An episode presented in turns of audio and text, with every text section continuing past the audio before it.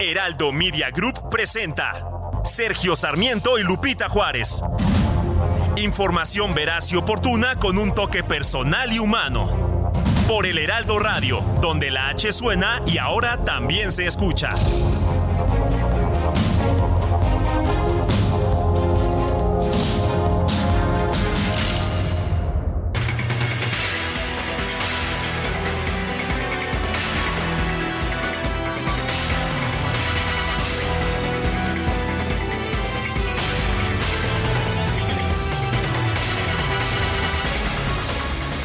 Siete de la mañana en puntísimo de este miércoles 9 de agosto de 2023.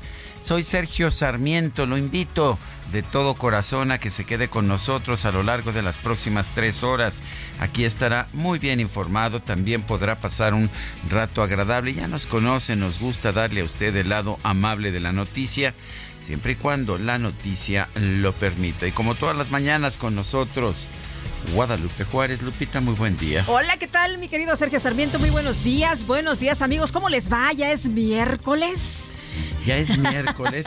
Eh, yo no sé por qué me da la impresión. ¿Cómo decías, mi querido Sergio? Ay, qué semana tan larga y tan pesada ha sido. Y resulta que apenas es miércoles. Resulta que apenas es miércoles, pero bueno, pues ya estamos aquí, ¿no? Hay que echarle ganas. Y bueno, pues como siempre, todo el equipo listo para llevarles la información más importante de este día. Y bueno, pues si vamos a trabajar, empecemos haciéndolo. ¿Y cómo lo vamos a hacer? Con un resumen de la información más importante. La titular de la Secretaría de Educación Pública, Leticia Ramírez, encabezó ayer la primera conferencia de prensa para dar a conocer los contenidos de los nuevos libros de texto gratuitos para el ciclo escolar 2023-2024. La funcionaria indicó que estos ejemplares estarán a disposición de todos los ciudadanos en formato digital. Hasta ayer, de hecho, no se habían colocado en internet, ya están en internet. Hacíamos eh, circo y maroma, ¿no es así, Lupita? Para conseguir los textos y poder comentarlos para nuestros amigos televidentes, para Pues, nuestros eh, amigos eh, radio escuchas, perdón, sí. y Oye. también los televidentes, pero bueno. Estuvimos eh, rastreando algunas Sí. ligas, ¿no? Que nos habían pasado. que Pero nos habían pescamos por aquí, por allá, ahora ya están de hecho disponibles, pero en fin, vamos a escuchar la secretaría, a la secretaria de Educación Pública. Los maestros y las maestras saben que tienen el reconocimiento de la Secretaría de Educación Pública y de este gobierno por el trabajo que realizan todos los días en las aulas, en el patio de recreo. Todo ese trabajo que ellos realizan, reconocemos su carácter profesional y su autonomía. Y les decimos a las madres y padres de familia que lo- el objetivo de esta propuesta educativa es que sus hijos, sus hijas tengan una educación científica, humanista, inclusiva, donde ellos se sientan felices, donde puedan aprender el conocimiento que se necesita para tener una mejor vida.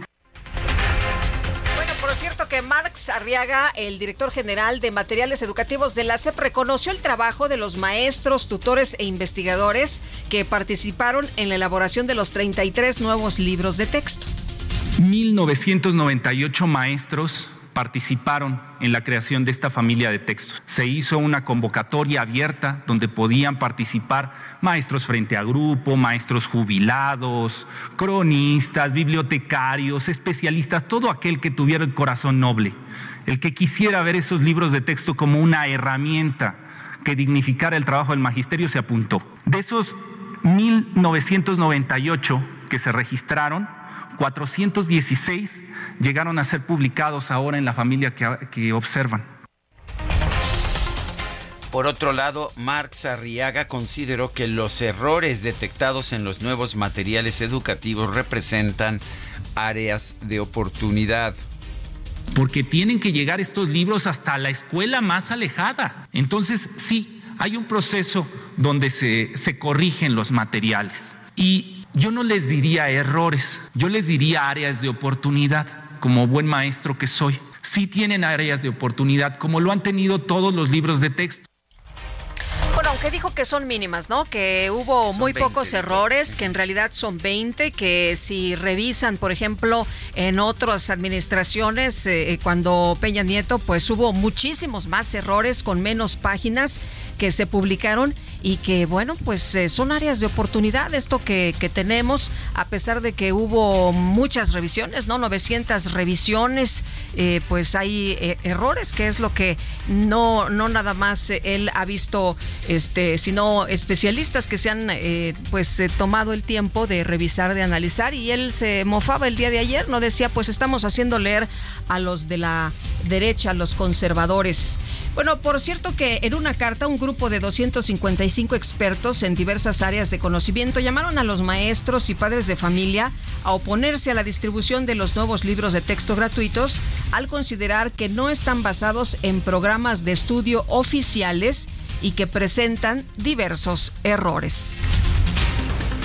Las bancadas de oposición en la Comisión Permanente del Congreso acusaron a Morena y al gobierno federal de usar la confianza de los ciudadanos y los recursos de los mexicanos para hacer libros de texto basura.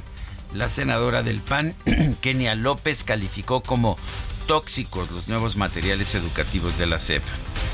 No es posible que el gobierno de Morena haya ocupado los recursos de los mexicanos para hacer libros ideologizados. ¿Qué es lo que quieren, señoras? ¿Quieren que los niños no cuestionen? ¿Quieren que los niños no pregunten? ¿Quieren que los niños no tengan la posibilidad de salir adelante? Si eso quieren, me parecen unos mezquinos. No es posible que hayan ocupado sus 30 millones de votos para esta basura de libros. Y por su parte, el senador del Grupo Plural, Germán Martínez, denunció que los libros se realizaron sin consultar a la mayoría del magisterio, sin pruebas suficientes para su análisis y sin la capacitación adecuada.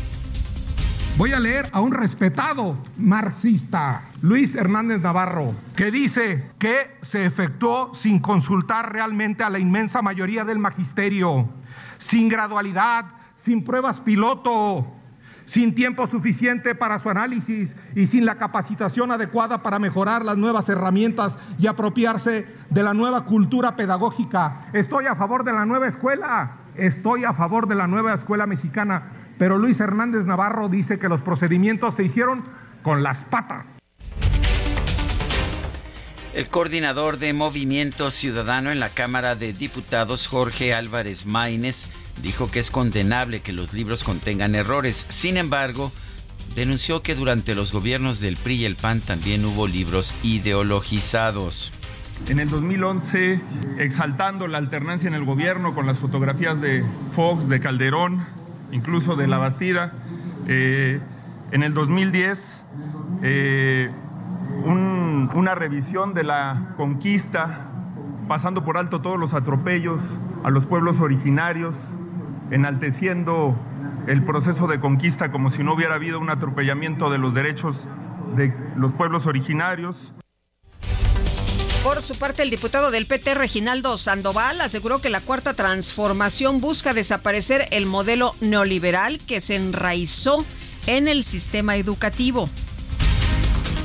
Las bancadas de Morena y sus aliados en la comisión permanente rechazaron la posibilidad de que el subsecretario de Salud, Hugo López Gatel, comparezca para explicar las razones de la cancelación de 35 normas oficiales mexicanas relacionadas con el sector salud. Por otro lado, la Comisión Permanente urgió a los congresos de 22 estados del país adecuar su marco jurídico para incorporar el delito de agresiones con ácido o sustancias similares, además de establecer penas severas para estos casos.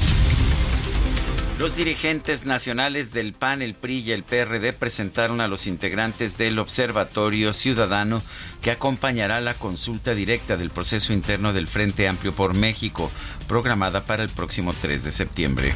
El dirigente nacional del PRI, Alejandro Moreno, celebró el acompañamiento del Observatorio Ciudadano al considerar que dará certeza al proceso interno del bloque opositor. La misión de acompañamiento no hay ninguna militancia partidista de ninguno de los que está aquí con nuestro país. Y los que están son gente probada, gente conocedora, profesional y comprometida. Bueno, Mario Delgado, presidente nacional de Morena, presentó el nuevo reporte quincenal de gastos del proceso interno de su partido. En conjunto, las llamadas corcholatas han gastado pues nada más 8.8 millones de pesos en 49 días de recorridos. No están incluidos los espectaculares hay que hacerles un reconocimiento. Quiero felicitarlos y hacerles un reconocimiento público a todos los aspirantes y a la aspirante porque han estado a la altura, porque es una contienda viva, es una contienda real y puede haber eh, algunas diferencias, puede haber pequeñas disputas, pero en lo general se mantienen unidos, se mantienen con este espíritu de equipo. El senador con licencia Ricardo Monreal lamentó que a 18 días de que se lleve a cabo la encuesta del proceso interno de Morena aún no se han dado a conocer los detalles de las preguntas. El ex canciller Marcelo Ebrard denunció que la ex jefa de gobierno Claudia Sheinbaum y su equipo de campaña se han encargado de repetir sin fundamento que ella es la favorita del presidente López Obrador y que aventaja a los otros aspirantes.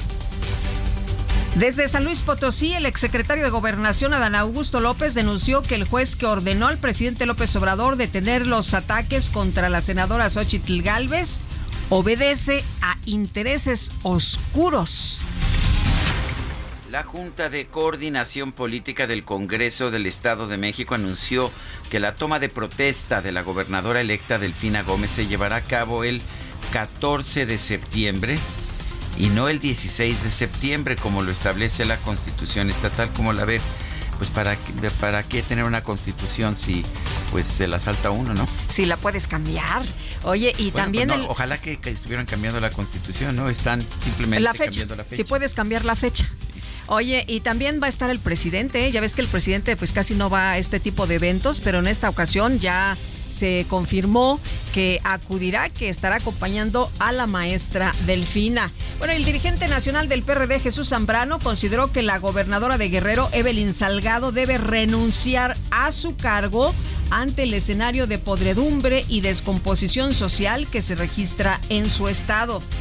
Veo un escenario de podredumbre creciente, de descomposición brutal que se está acelerando en el estado de Guerrero como resultado precisamente de las alianzas eh, que hizo Morena con el crimen organizado para ganar elecciones y ahora vienen por lo suyo, es lo que estamos viendo hoy en las eh, ciudades, plazas principales del estado de Guerrero. Eh, quien debiera pensar en todo caso en dejar el gobierno es la actual gobernadora y que se tomen las medidas correspondientes ahí gobernador de Morelos, Cuauhtémoc Blanco, consideró que la detención del fiscal general del estado, Uriel Carmón, estuvo pegado, estuvo apegada a derecho, por lo que no se va a meter en ese tema. No, no hay ninguna persecución política, ya lo dije ahorita, este, vi las declaraciones que hizo el fiscal, eh, que nos echa la culpa a Claudia, a la fiscal de la Ciudad de México, Ernestina Godoy, a mi, a mi persona. Digo, simplemente este caso lo traían y ustedes lo saben desde hace mucho tiempo lo que pasó este, con este feminicidio.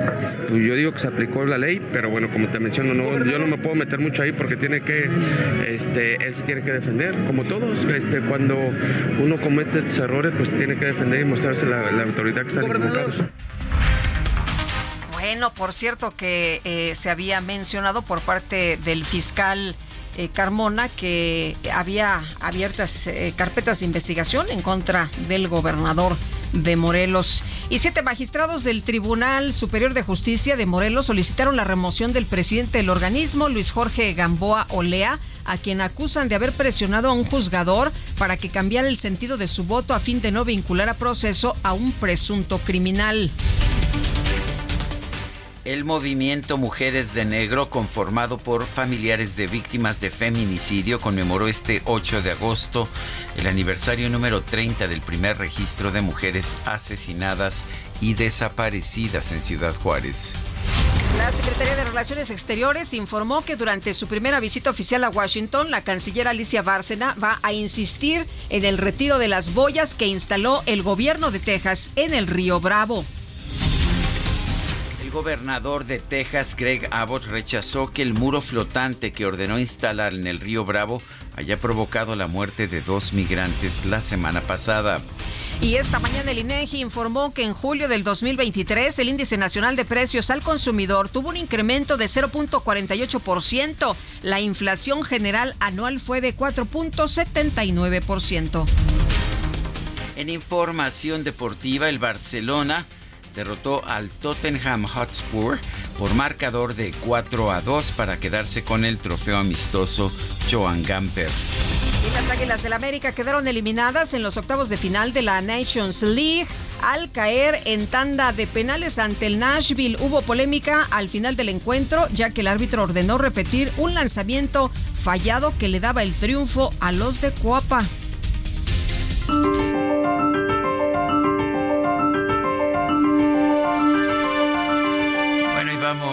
Vamos, a la frase de este día. El mercado no es una invención del capitalismo, ha existido por siglos, es una invención de la civilización. Mikhail Gorbachev.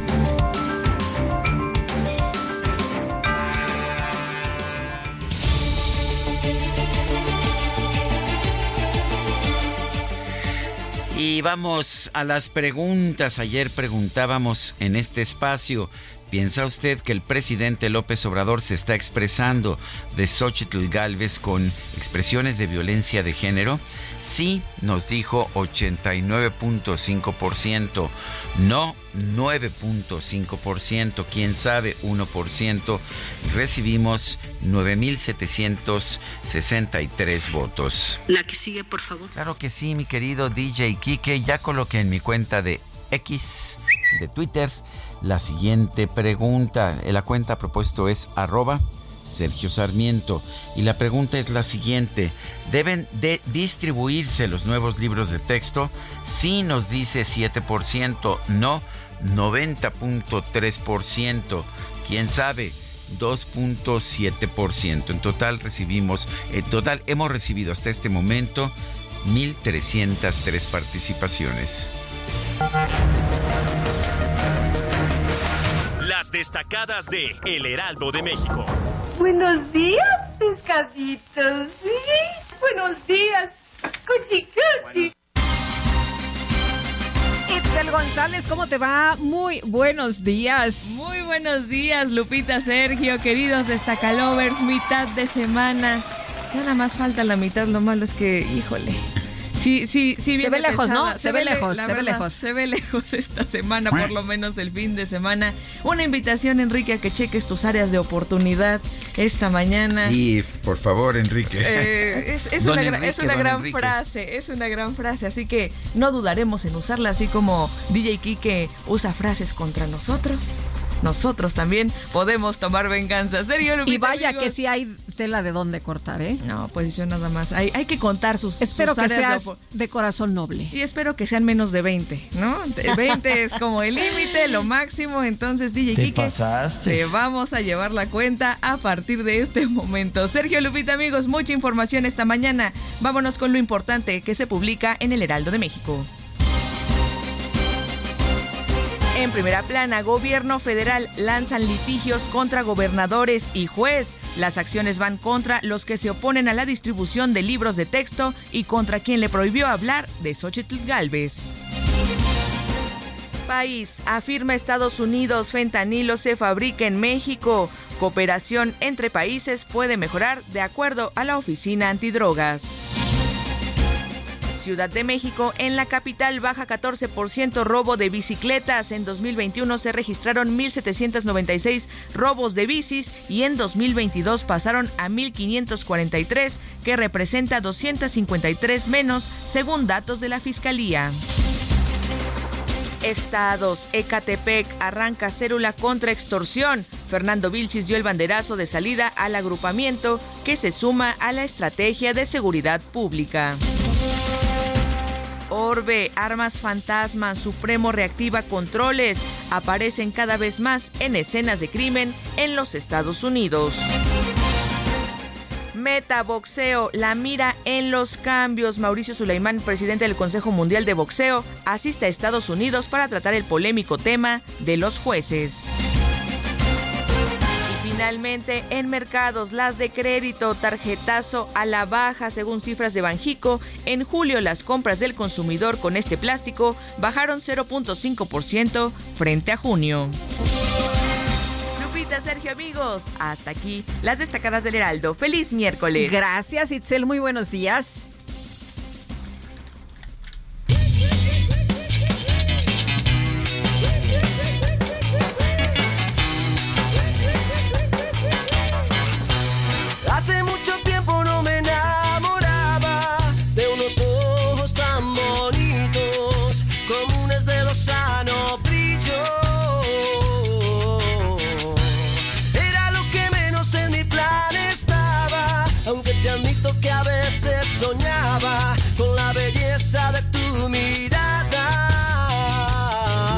Pues hace mucho tiempo que no me enamoraba de unos ojos tan bonitos, comunes, de Lozano, brillo. Pues es Juanes. Es, Juanes. Es Juanes, ya sabes. Y vamos a cantar. Juan Esteban Aristizábal Vázquez, para ser más precisos. ¿Qué crees? Está, cumpliendo 51 años este joven cantante colombiano que nació el 9 de agosto de 1972 en Medellín, Colombia. Ha tenido mucho éxito en toda América Latina y por supuesto también en México. Y ya ves cómo pues el equipo de producción se unió en una en un desesperado intento por Ya no te voy a llevar, ya no te voy a llevar a esos distritos este, porque pues ahí perdemos, mi querido Sergio. Te voy a llevar a unos distritos ganadores. Me parece bien porque he tenido muchas votaciones fracasadas en los últimos días.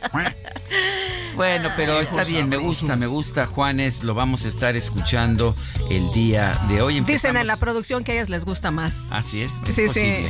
Esto se llama Gotas Agua Dulce. Viejo sabroso. Cuando la plaza se toma. Ay, es horario familiar, es horario familiar. para bailar entre los dos esta canción, la verdad, Son las 7 de la mañana con 22 minutos. Que sepas que lo que yo siento por ti Fiat Pulse es el SUV que te impulsa a hacer las cosas a tu estilo. Sé parte de la generación que transforma y estrénalo con tasa desde 7.99% más seguro gratis. Fiat, sé único. Visita tu distribuidor Fiat Chrysler. CAT 31.7% sin IVA. Vigencia del 1 al 31 de agosto de 2023. Consulta fiat.com.mx. Bueno, y finalmente ayer se, llevó a cabo esta conferencia que nos había anunciado el presidente Andrés Manuel López Obrador para hablar de los libros de texto que han generado tanta polémica. Y la titular de la Secretaría de Educación Pública, Leticia Ramírez, sí estuvo presente. Ella fue, de hecho, quien encabezó la primera conferencia de prensa para dar a conocer los contenidos de los nuevos libros de texto gratuitos para el ciclo escolar 2023-2024. De hecho, hicieron como una gran presentación, ¿no? De lo que pues ocurrió precisamente y Fernanda García te escuchamos. Sergio Lupita, buenos días. Les platico que el día de ayer en la conferencia donde se presentaron los libros de texto de la SEP, eh, Marx Arriaga Navarro, director de materiales educativos de la SEP, afirmó que esta nueva familia de libros solamente tiene 20 errores en las 20.576 hojas de dichos materiales que corresponden al ciclo escolar 2023-2024. Durante la conferencia de prensa en Palacio Nacional añadió que se están inventando páginas erróneas para que las familias y la sociedad se levanten para intentar detener el proceso de entrega de dichos libros. En tanto, durante su participación también puso como ejemplo que en el periodo de Emilio Choafet al frente de la SEP se encontraron 107 errores en los libros de texto. Y bueno, Sergio Lupita, estas pláticas, estas conferencias seguirán el día de hoy. Hasta aquí toda la información. Muy bien, muchas gracias, Fernanda. Fernanda García, son las 7 con 24, nuestro número de WhatsApp, mándenos mensajitos 55 2010 96 47. Nosotros vamos a una pausa y regresamos.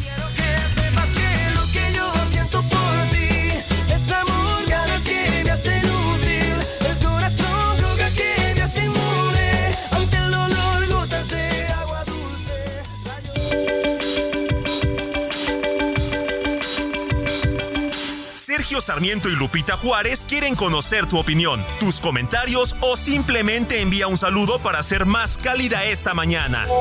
Envía tus mensajes al WhatsApp 55 20 10 96 47.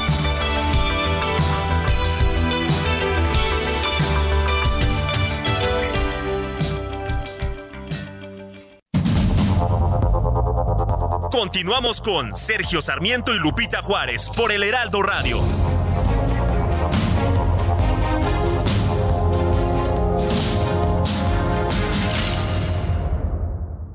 Toma un minuto y piensa en tu momento favorito, en tu graduación, por ejemplo. Ahora piensa en todas las empresas que se necesitan para hacerla posible. Las que rentan los salones, las que hacen la comida. Las empresas al comprar y vender entre sí generan economía para miles de familias. CIRT, Radio y Televisión Mexicanas. Voz de las empresas. Consejo de la Comunicación. Día como hoy, en 1988, falleció en la Ciudad de México el actor y comediante mexicano Ramón Valdés. Es recordado por haber interpretado al personaje de Don Ramón en la serie El Chavo del Ocho, por lo que se le ha reconocido como uno de los mejores comediantes mexicanos.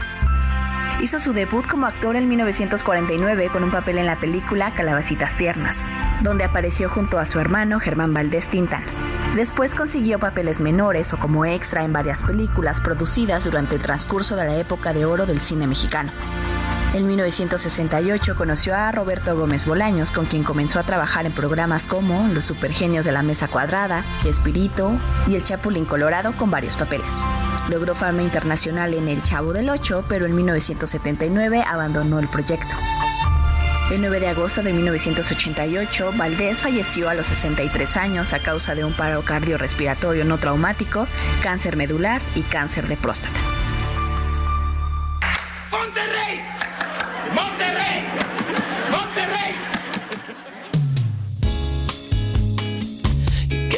Vez que me levanto y veo que a mi lado estás, me siento renovado y me siento aniquilado.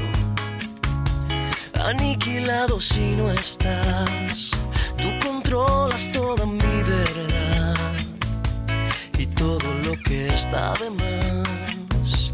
Tus ojos me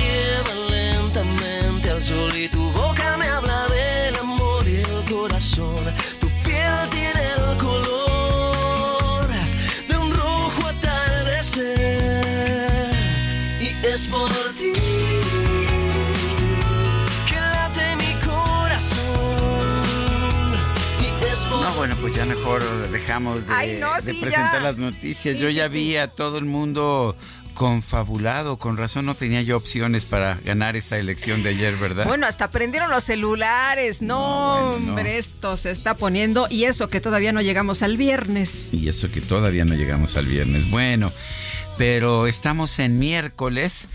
Ah, ¿Cómo ha sido larga esta semana, verdad? ¿Cuántos días dices que nos faltan? Ay, todavía dos. Bueno, dos Pero y y con el de este- hoy eso, son tres. Son dos y este Digamos que ya que estamos este ya- este más ya para estamos- acá que para allá. Exactamente, este ya estamos encarrilados, así que ya Bueno, no sé, todavía falta todo el día, pero bueno. falta un rato.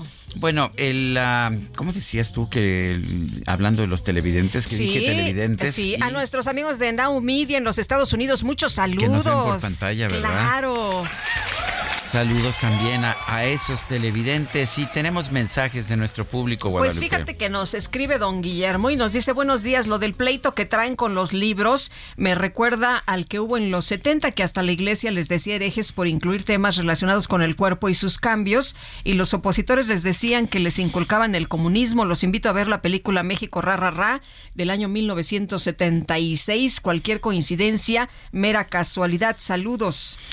El, ah, pues la verdad es que ojalá que hubiera mucha más información científica sobre todos los temas, por supuesto, eh, sobre el tema del cuerpo y sus cambios, pero también sobre matemáticas, sobre ciencias físicas, sobre ciencias naturales. Ojalá que hubiera mucha más ciencia en estos libros, en estos libros de texto. Yo no, yo no la encuentro, por lo menos. Ahora sí ya los tenemos. Ya Sí, ya ayer, pudimos ayer revisar. leí dos, este, y estoy tratando de revisarlos todos. Y, y yo creo que, sí hace falta mucha ciencia. Lo que nos explicaron ayer es que todo está pues eh, englobado y que las matemáticas las vas a encontrar englobadas en eh, todo lo que Pues, te explican. ¿Será que no las encontré? Pues En no. fin, dice otra persona, yo creo que no hay educación de izquierda o de derecha, solo hay buena educación que debe ser científica y humanista. Puntualizo que es necesario clases de civismo. Un fuerte abrazo, Francisco, 1955. Eh, buenos días, Sergio Lupita. Según Marx Arriaga, dejó que solamente como maxi- dijo que solamente tienen como máximo 20 áreas de oportunidad. Debería de renunciar por tanta incompetencia. Soy José Ricardo García Camarena del Estado de México. ¿No? ¿Cómo va a renunciar si él está súper orgulloso, no? El día de ayer lo comentó. Está muy contento y felicita a todos aquellos que colaboraron porque son de noble corazón quienes participaron precisamente pues en, la creación de estos libros.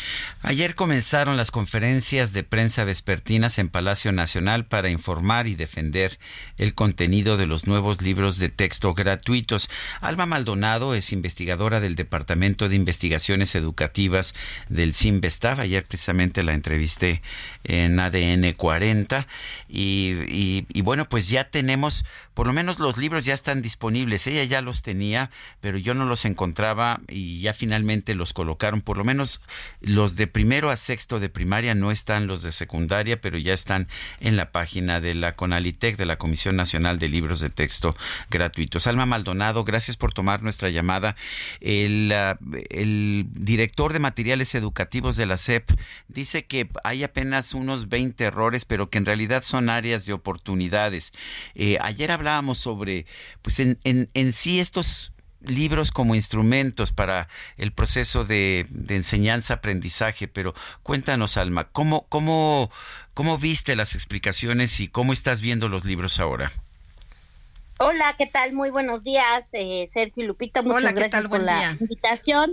Eh, bueno, pues ayer nos dieron una clase de cinismo, ¿no? Me parece, este, integrador además, con, todas estas, este, explicaciones tan, tan absurdas en algunos casos, eh, con esta actitud, ¿no? Tan retadora que ya ha mostrado en muchas ocasiones este el encargado de materiales, Marx Arriaga, eh, cero autocrítica sobre los problemas que se han encontrado en los libros, porque no estamos hablando de errores ortográficos, que ya existieron y que sí fue un escándalo y que no debió de haber pasado, por supuesto, los libros tendrían que ser los mejores posibles, pero aquí tenemos problemas que van en muchos niveles y que son graves, que tienen que ver con los contenidos, eh, con problemas conceptuales, con explicaciones, con datos, con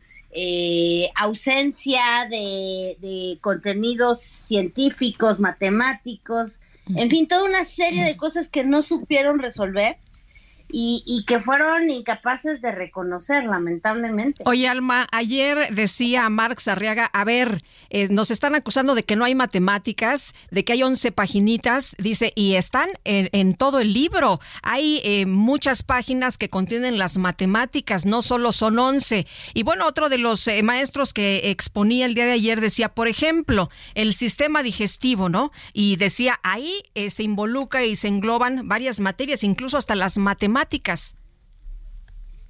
Sí, bueno, este, las matemáticas que están están mal, ¿no? Muchos de los ejemplos ya ya se han puesto, eh, las explicaciones de las multiplicaciones están mal, las fracciones están mal, algunas de las cosas que ponen no se entienden y, y no abordaron un tema central que es que los libros en muchos de sus contenidos no son adecuados para las edades correspondientes.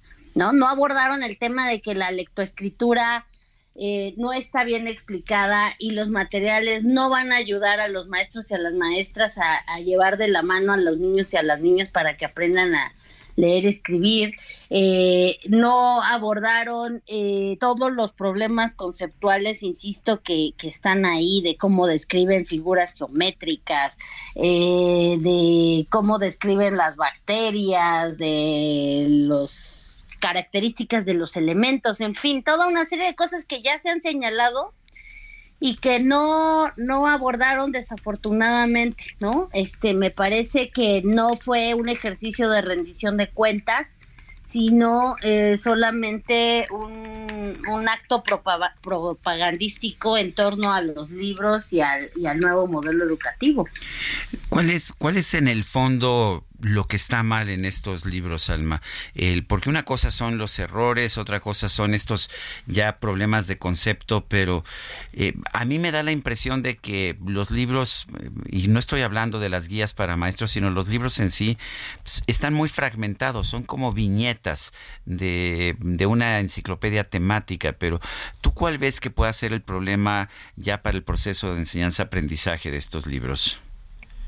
Sí, el problema es cómo aterrizan esta idea del modelo, que, insisto, el modelo tiene cosas rescatables, es interesante, hay cosas que se pueden eh, trabajar, que ya se han trabajado en el aula, de cómo integrar mejor los conocimientos, de cómo contextualizar estos saberes, pero es cómo aterrizan este modelo en materiales, el hecho de que pasen por delante toda la parte de los acuerdos de la SEP, la parte legal, que no sigan los procedimientos y que impongan unos materiales de primero a sexto de- en primaria, de primero a tercero en secundaria, eh, tan apresuradamente, sin la capacitación, sin explicar. Todo esto que están haciendo se debió de haber hecho eh, en todo el año y se debió de haber hecho trabajando en las escuelas. Ayer dijeron los maestros ya ya estuvieron trabajando, no es cierto, los maestros tenían consejos técnicos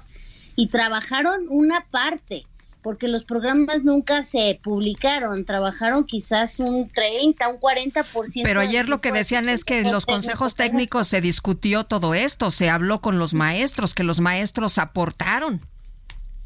Claro, hay que preguntarle a los maestros cuánto tiempo trabajaron y pudieron tener para realmente eh, familiarizarse con, con todo esto. Entonces, cuando aterrizaron el modelo en los libros, que además lo fueron haciendo al mismo tiempo, o sea, por algo no han publicado los programas finales, pues porque no los tenían y por, por eso tampoco hicieron el piloto, ahora le echan la culpa al amparo, ¿no? Porque cuando les conviene sí hacen caso a un amparo y cuando no, no. Entonces me parece que todo esto eh, ha sido eso, el resultado de un proceso atropellado y que no, no ha dado tiempo de, de aterrizarlo de la manera como debería. Y, y en los distintos proyectos, pues mu- hay, hay de muchas calidades de proyectos, ¿no? El hecho de que hayan participado maestros es encomiable, lo hicieron de buena fe, pero los maestros no son expertos en hacer libros de texto, ¿no? Eh, di- presumieron que hubo 900 Revisiones. este, evaluaciones y revisiones. Bueno, si después de 900 revisiones y evaluaciones llegaste a unos libros con tantos errores, pues sí tendrías que replantear. Oye, pero lo que dice Marx, eh, lo que dice Marx es que no son tantos errores, que había más errores en los libros que se editaban en administraciones pasadas, que en realidad aquí son él, él cuando mucho y se ve muy generoso, son 20. Sí, bueno, este, ya eso me parece, por eso digo que sí fue una clase de cinismo, ¿no? Este, 20 en un libro se pueden encontrar por lo menos, ¿no? Eh, creo que van saliendo, ahora que son públicos, por lo menos los de primaria, estarán saliendo más porque claro que toma tiempo leerlos, ¿no? Estoy escuchando que Sergio los, los está leyendo. Bueno, pues, Apenas, por, pero porque ayer. no se podían obtener. Es que este. ayer liberaron Claro. de. Conalitec la liga, ¿no? Pero son muchos, ¿no? Sí. Este, y, y van a venir muchísimos temas más, porque la gente ya tiene acceso, ahora sí, públicamente, aunque no a los de secundaria, y va a salir todo el tema con el libro de historia, que, que les encargo lo que es, porque es realmente un libro que publicó el INA de divulgación, y como no tenían libro de historia, al vapor lo tomaron, lo publican, eh, viene un capítulo de Armando Bartra al final sobre el México de hoy, este, que es una realmente una oda a la, al gobierno actual y al régimen, este, que va a ser muy escandaloso también, ¿no? Eh, eh. Entonces creo que se vienen muchos debates más porque pues ahora la gente va a poder ir encontrando todos estos errores, problemas, pifias, este eh, contenidos atrasados que como bien señalan muchos maestros y maestras, pues el internet nos va a ofrecer mejores herramientas, la verdad, que estos libros que, que en muchos sentidos están este atrasados.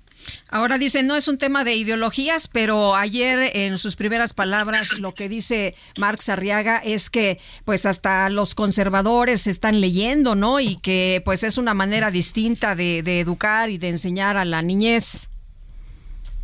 Sí, exacto. Eso va a ser todo un tema, este, eh, que, que, se va a estar debatiendo, ¿no? Hasta qué punto son eh, realmente informativos o hasta qué punto no lo son, hasta qué punto están tratando de imponernos este una sola visión, porque parte de la idea de este proyecto de la nueva escuela mexicana es formar ciudadanos críticos, ¿no? Pero no se van a formar ciudadanos críticos si sesgas la información y si solo les das una parte de lo que de la realidad y de las distintas interpretaciones. Eso también va a ser un tema sin duda que va a estar presente todos estos este, semanas por venir, que además el ciclo escolar es inminente que ya eh, comience, ¿no? Bueno, pues yo quiero agradecerte, Alma Maldonado, investigadora del Departamento de Investigaciones Educativas del CIMBESTAF. Gracias por conversar con nosotros. Muchas gracias a ustedes, saludos. Gracias, muy buenos días. Bueno, y especialistas, como ya hemos escuchado en educación, activistas y políticos cuestionaron los contenidos de los libros de texto y llamaron a los papás, eh, a las mamás, a los docentes a oponerse a estos materiales que califican como arbitrariedad en un pronunciamiento promovido por especialistas como Gilberto Guevara, Eduardo Bachhoff, advirtieron que los libros buscan ser impuestos, violan una suspensión judicial, no están basados en programas de estudios oficiales y no fueron sometidos a discusión y consulta pública. Los expertos consideran que en materias como lectura, escritura y matemáticas, que siempre se han considerado prioritarias, han quedado difuminadas sin objetivos, métodos de enseñanza ni materiales que las apoyen. Son las 7 con 47. El comité organizador del Frente Amplio por México va a dar a conocer hoy la lista de los aspirantes que lograron superar el umbral de las 150 mil firmas de respaldo. Los aspirantes que lo hagan con, con firmas que estén avaladas por uh, pues el comité organizador pasarán a la segunda a la siguiente etapa. En la línea telefónica Beatriz Paredes senadora por el PRI Beatriz cómo estás buenos días. Cuéntanos tienes confianza de que has superado las ciento, 150 mil firmas sí mi querido Sergio muy buenos días.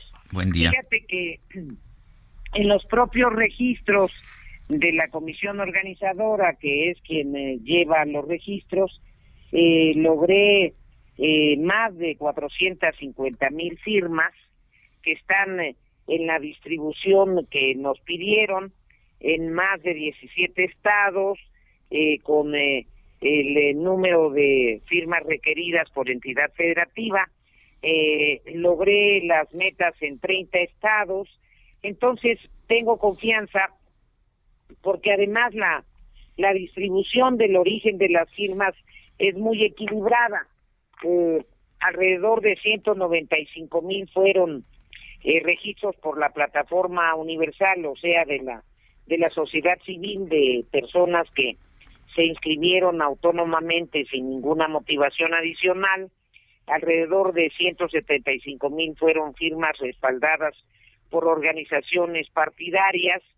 Eh, ya sabes que yo soy militante de la Confederación Nacional Campesina y he tenido su respaldo y de otras organizaciones de obreros y de otras organizaciones y, y de militantes y alrededor de 81 mil por eh, las firmas que promovieron eh, los promotores identificados conmigo. Entonces, es una forma muy equilibrada que refleja que tengo presencia prácticamente en todos los estratos de la población y yo aprovecho esta oportunidad para dar las gracias a quienes me respaldaron y para invitar a todos aquellos a que a que puedan seguirse sumando. Eh, Beatriz, ¿ya estás lista para el foro de mañana entonces? Ya con estas firmas, pues se supone que pasas a la siguiente etapa, ¿no? Pues yo espero pasar y que hoy lo anuncien y, y no te no te quiero decir que me estoy entrenando, pero estoy tratando de no estar ronca mañana y desde luego eh, pensando cómo cómo ser más clara en mis propuestas. Lo que importa es que la gente sepa que tengo una genuina preocupación por los problemas de México y que mi propósito esencial realmente es servir al país. Eh, Beatriz, hay quien dice que obtuviste en un solo día un número inusitado de firmas eh, y que esto puede ser cuestionable. ¿Qué nos puedes decir sobre eso? Eh, mira, mi querido Sergio, yo revisé las declaraciones de quien cuestionó el proceso. Nunca mencionaron mi nombre, por cierto. Esto fue más una interpretación de otro carácter. Nunca mencionaron mi nombre y no es mi caso. Eh, estoy en el promedio de lo que obtuvo quien va en eh, primer lugar y quien también va con eh, más o menos las mismas firmas que yo. Mi crecimiento fue normal. Nos, nos tardamos mucho en entender cómo funcionaba la plataforma.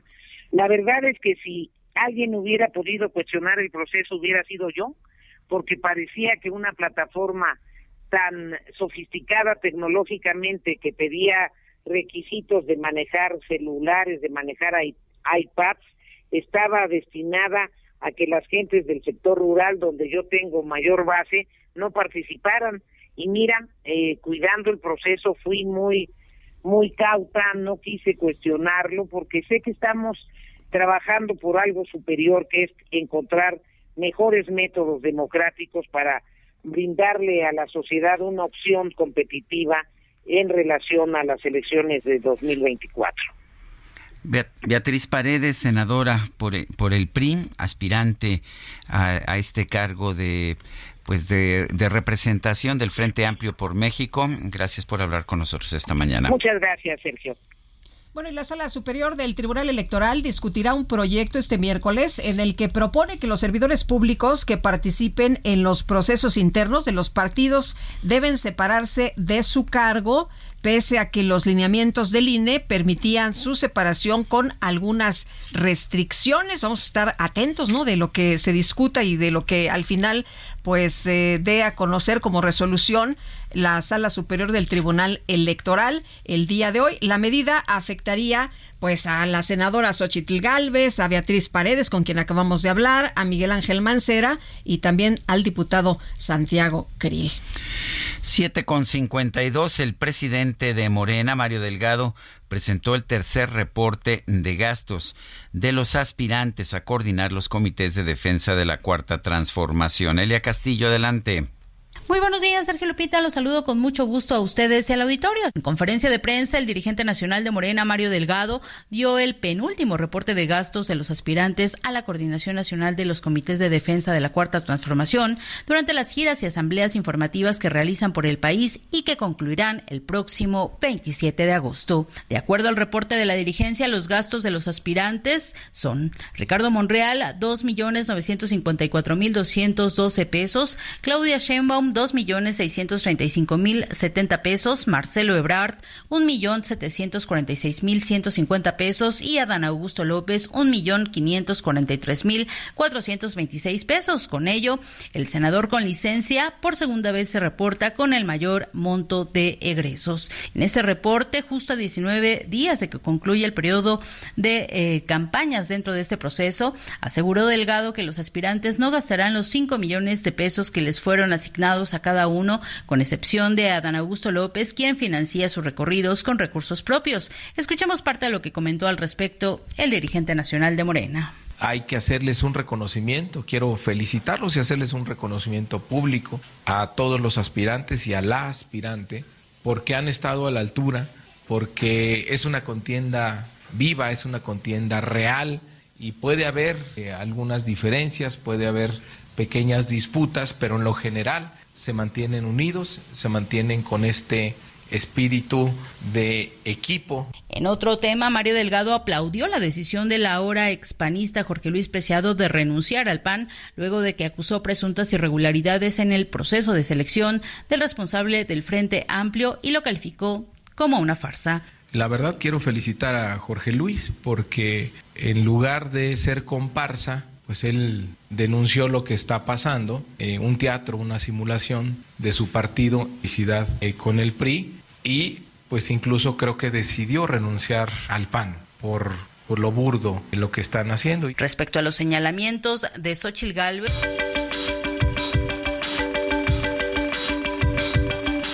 Sergio Sarmiento y Lupita Juárez quieren conocer tu opinión, tus comentarios o simplemente envía un saludo para ser más cálida esta mañana. Envía tus mensajes al WhatsApp 55 20 10 96 47.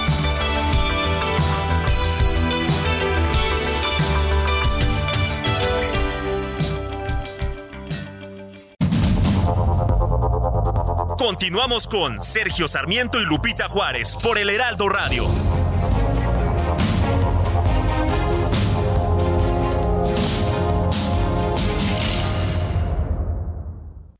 Pulse es el SUV que te impulsa a hacer las cosas a tu estilo. Sé parte de la generación que transforma y estrénalo con tasa desde 7.99% más seguro gratis. Fiat, sé único. Visita tu distribuidor Fiat Chrysler K 31.7% sin IVA. Vigencia del 1 al 31 de agosto de 2023. Consulta fiat.com.mx.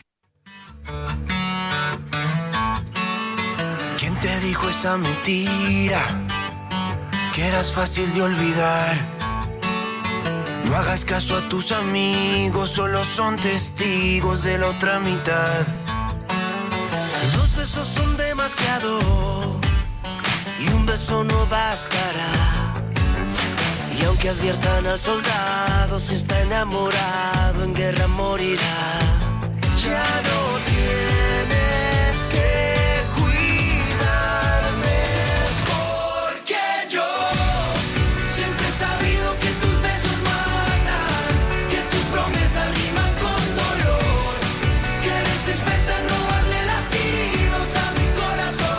se llama Besos en Guerra. Estamos escuchando a Juanes. Juanes en su cumpleaños nació el 9 de agosto de 1972. Está cumpliendo 51 años. Aquí en Besos en Guerra lo acompaña Morat.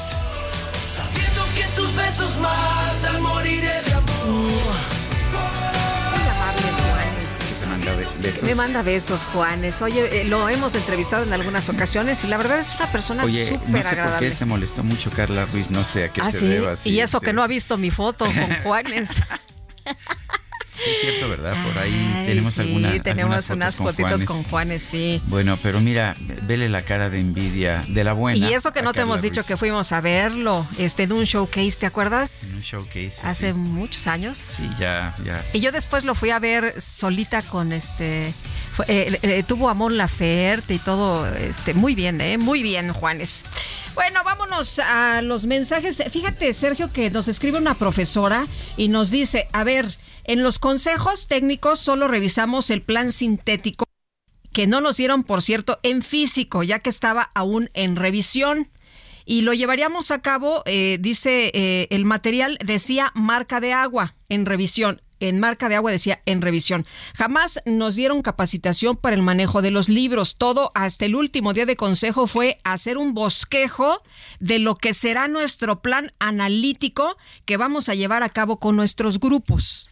Esto es lo que dice la maestra que estuvieron haciendo. O sea, es falso que se haya capacitado a los maestros en esta en estos Exactamente. nuevos libros de texto. y en el Falso. nuevo programa de estudios que a propósito todavía no se ha publicado, o sea que hubiera sido curioso, ¿no? Que se hubieran capacitado en los nuevos programas de estudio. Nos dice eh, una persona, no pone su nombre.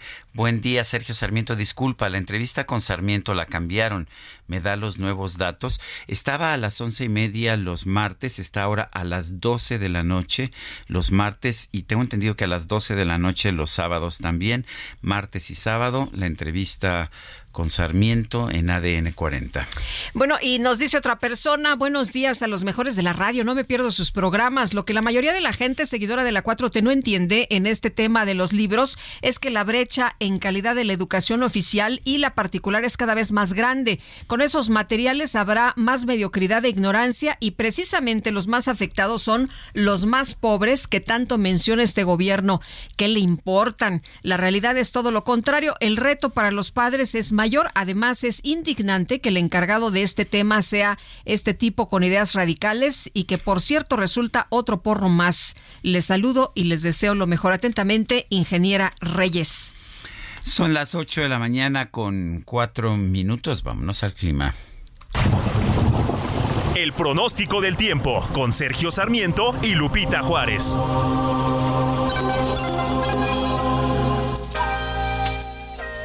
Elizabeth Ramos, meteoróloga del Servicio Meteorológico Nacional de la Conagua. Buen día, ¿qué nos tienes esta mañana? Gracias, Sergio. Muy buenos días a ti a Lupita, al amable auditorio. Pues varios sistemas afectan al país. El monzón mexicano ocasionará lluvias fuertes a muy fuertes con descargas eléctricas y posible caída de granizo en Sonora, Chihuahua, Durango y Sinaloa. Por otro lado, las ondas tropicales 20 y 21, canales de baja presión y aire inestable superior, producirán chubascos y lluvias fuertes acompañadas de descargas eléctricas, rachas de viento y posible caída de granizo sobre entidades del centro, occidente, sur y sudeste del país, incluida la península de Yucatán.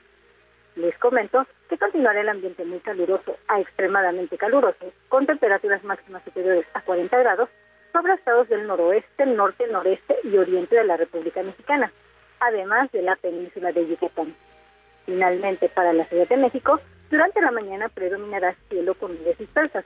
Por la tarde se prevé una temperatura máxima de 27 a 29 grados y ambiente caluroso, además de cielo medio nublado a nublado, con probabilidad de chubascos acompañados de descargas eléctricas, rachas de viento e incluso posible caída de granizo a partir de las 18 horas. Así que les recomendamos tomar sus precauciones. Este es el pronóstico, Sergio Lupita. Regresamos con ustedes. Muy bien, gracias Elizabeth. Buenos días. Son las 8 de la mañana con 6 minutos. El Químico Guerra. Con Sergio Sarmiento y Lupita Juárez. Químico Guerra, ¿cómo estás? Con una cuestión verdaderamente interesantísima que acabo de leer hoy a las 6 de la mañana. Es una eh, publicación pues, bastante reciente. Se trata del desconoma. ¿Han oído hablar del desconoma? No, yo no. Desconozco. Yo creo, yo creo que yo creo que casi nadie, porque es una publicación, como les digo, del día de ayer, yo la leí hoy a las seis de la mañana, día de ayer en Europa, así que fue en la madrugada de hoy. E, exactamente, Sergio, el desconoma, a diferencia del genoma, es toda la base de datos de las proteínas que desconocemos o de las cuales tenemos pocos datos, que sabemos poco de ellas. Fíjense que investigadores del Laboratorio de Biología Molecular en Cambridge, en el Reino Unido, liderados por el doctor Jean Munro, han compilado el desconoma para identificar a las proteínas poco conocidas, pero potencialmente importantes, y sus genes codificadores de proteínas. Una eh, un ADN, ¿verdad? Un ácido desoxirribonucleico que copia un código en un ARN, un ácido ribonucleico. Generalmente se agrupa a las proteínas en familias que tienen un ancestro evolutivo común. La base de datos del desconoma, por otro lado, contiene todas las familias de proteínas con por lo menos una proteína codificada. Esto dio, como resultado a... Eh, 13 mil grupos con cerca de 2 millones de proteínas incluidas. Van a decir ustedes, bueno, y esto qué aburrido y a mí que me interesa con todas las broncas que tenemos aquí con las campañas. Bueno, pues que esto nos abre la puerta para tener toda la información que se puede en un momento dado compilar con inteligencia artificial en una supercomputadora para ahora sí relacionar todo aquello que no estaba perfectamente, eh, digamos, conocido, codificado y que se le denominó hace algún tiempo como la basura genética. Pues la naturaleza no genera basura, en eso estamos de acuerdo. Por lo tanto, algo tenía que ver, ¿no? O sea, ¿por qué estaban ahí? Bueno, pues precisamente porque tienen funciones que desconocíamos y que ahora nos van a abrir la visión, la puerta hacia todo eso, que aquello eh, en nuestro cuerpo que no conocíamos. Eh, nosotros siempre estamos eh, pues eh, asombrados porque llegamos a las fronteras del espacio, de las profundidades del océano, pero ahora estamos llegando a las profundidades del origen de la vida verdaderamente, Sergio Lupita. Así que el Desconoma nos va a dar mucho material de qué hablar pronto porque está como en una cascada llenándose de información de aquello poco conocido pero que ahora, gracias a la inteligencia artificial, se puede relacionar en millones y millones de bases de datos, Sergio Lupita. Muy bien, pues qué interesante, como siempre, Químico. Muchas gracias, muy buenos días. Buenos días, Lupita. Buenos días, Sergio. Buenos días. Y las senadoras de Morena, Maribel Villegas Canché y Ana Lilia Rivera, levantaron la mano para competir por la presidencia de la mesa directiva del Senado. Misael Zavala nos tiene el reporte. Adelante, Misael.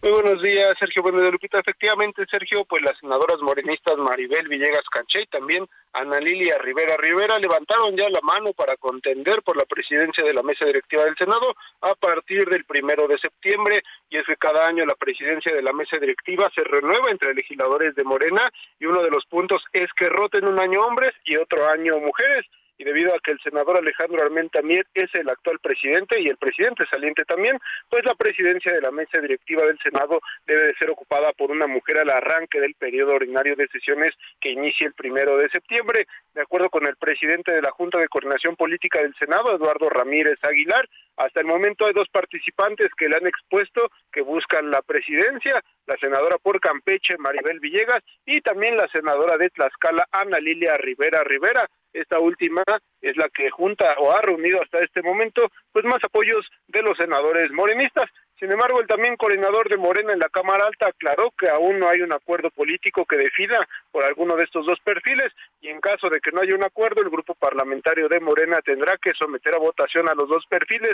Este proceso se dará el 31 de agosto en una reunión plenaria de los senadores morenistas, ya sea por medio del acuerdo o por votación en urna y con presencia de un notario también pues que certifique todo este proceso interno. También les comento que ayer eh, pues se dio un choque entre Morena y Movimiento Ciudadano contra las bancadas de oposición en la comisión permanente por el tema de la distribución y los errores que hay en los libros de texto gratuitos. El intenso debate se dio incluso durante el nombramiento de Marta Susana Peón Sánchez como embajadora de México en Honduras y al arrancar este punto la vicecoordinadora del PAN en el Senado, Kenia López Rabadán, exigió que se incluyera en la Gaceta un debate sobre los errores y omisiones en los libros de texto gratuitos para el próximo ciclo escolar que arranca a finales de este mes, con pancartas con la frase con los niños, ¿no? La panista dijo que el presidente Andrés Manuel López Obrador ejerce violencia contra los niños ya que lastima tanto a la infancia porque pues los está ideologizando. A este punto también se sumó el senador por el Grupo Plural, Germán Martínez,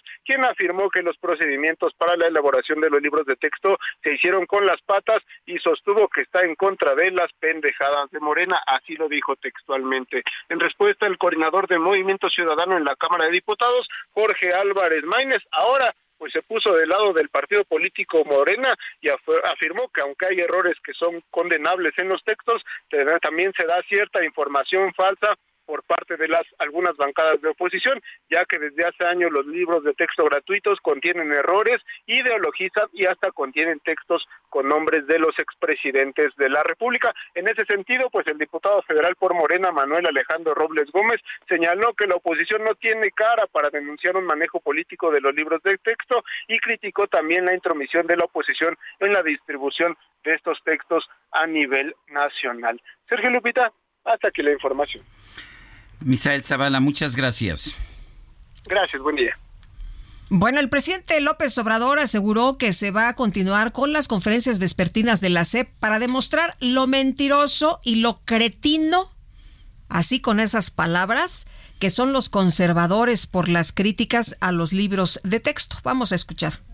Muy bien. Eh, van a continuar los eh, diálogos circulares sobre los libros de texto porque es muy interesante que se conozca libro por libro, que se conozcan los contenidos, que se vaya eh, poniendo al descubierto lo mentiroso, lo cretino que son los conservadores, cómo son capaces de calumniar, de mentir, todo en función de sus intereses, sus privilegios y también por su ideología conservador, clasista, racista. Por eso es muy bueno el debate. Y toda esta semana por la tarde se va a seguir informando sobre los libros y la próxima semana también. Bueno, pues ¿qué le parece ahí lo que dice el presidente? Esto es para demostrar lo mentiroso y lo cretino que son los conservadores.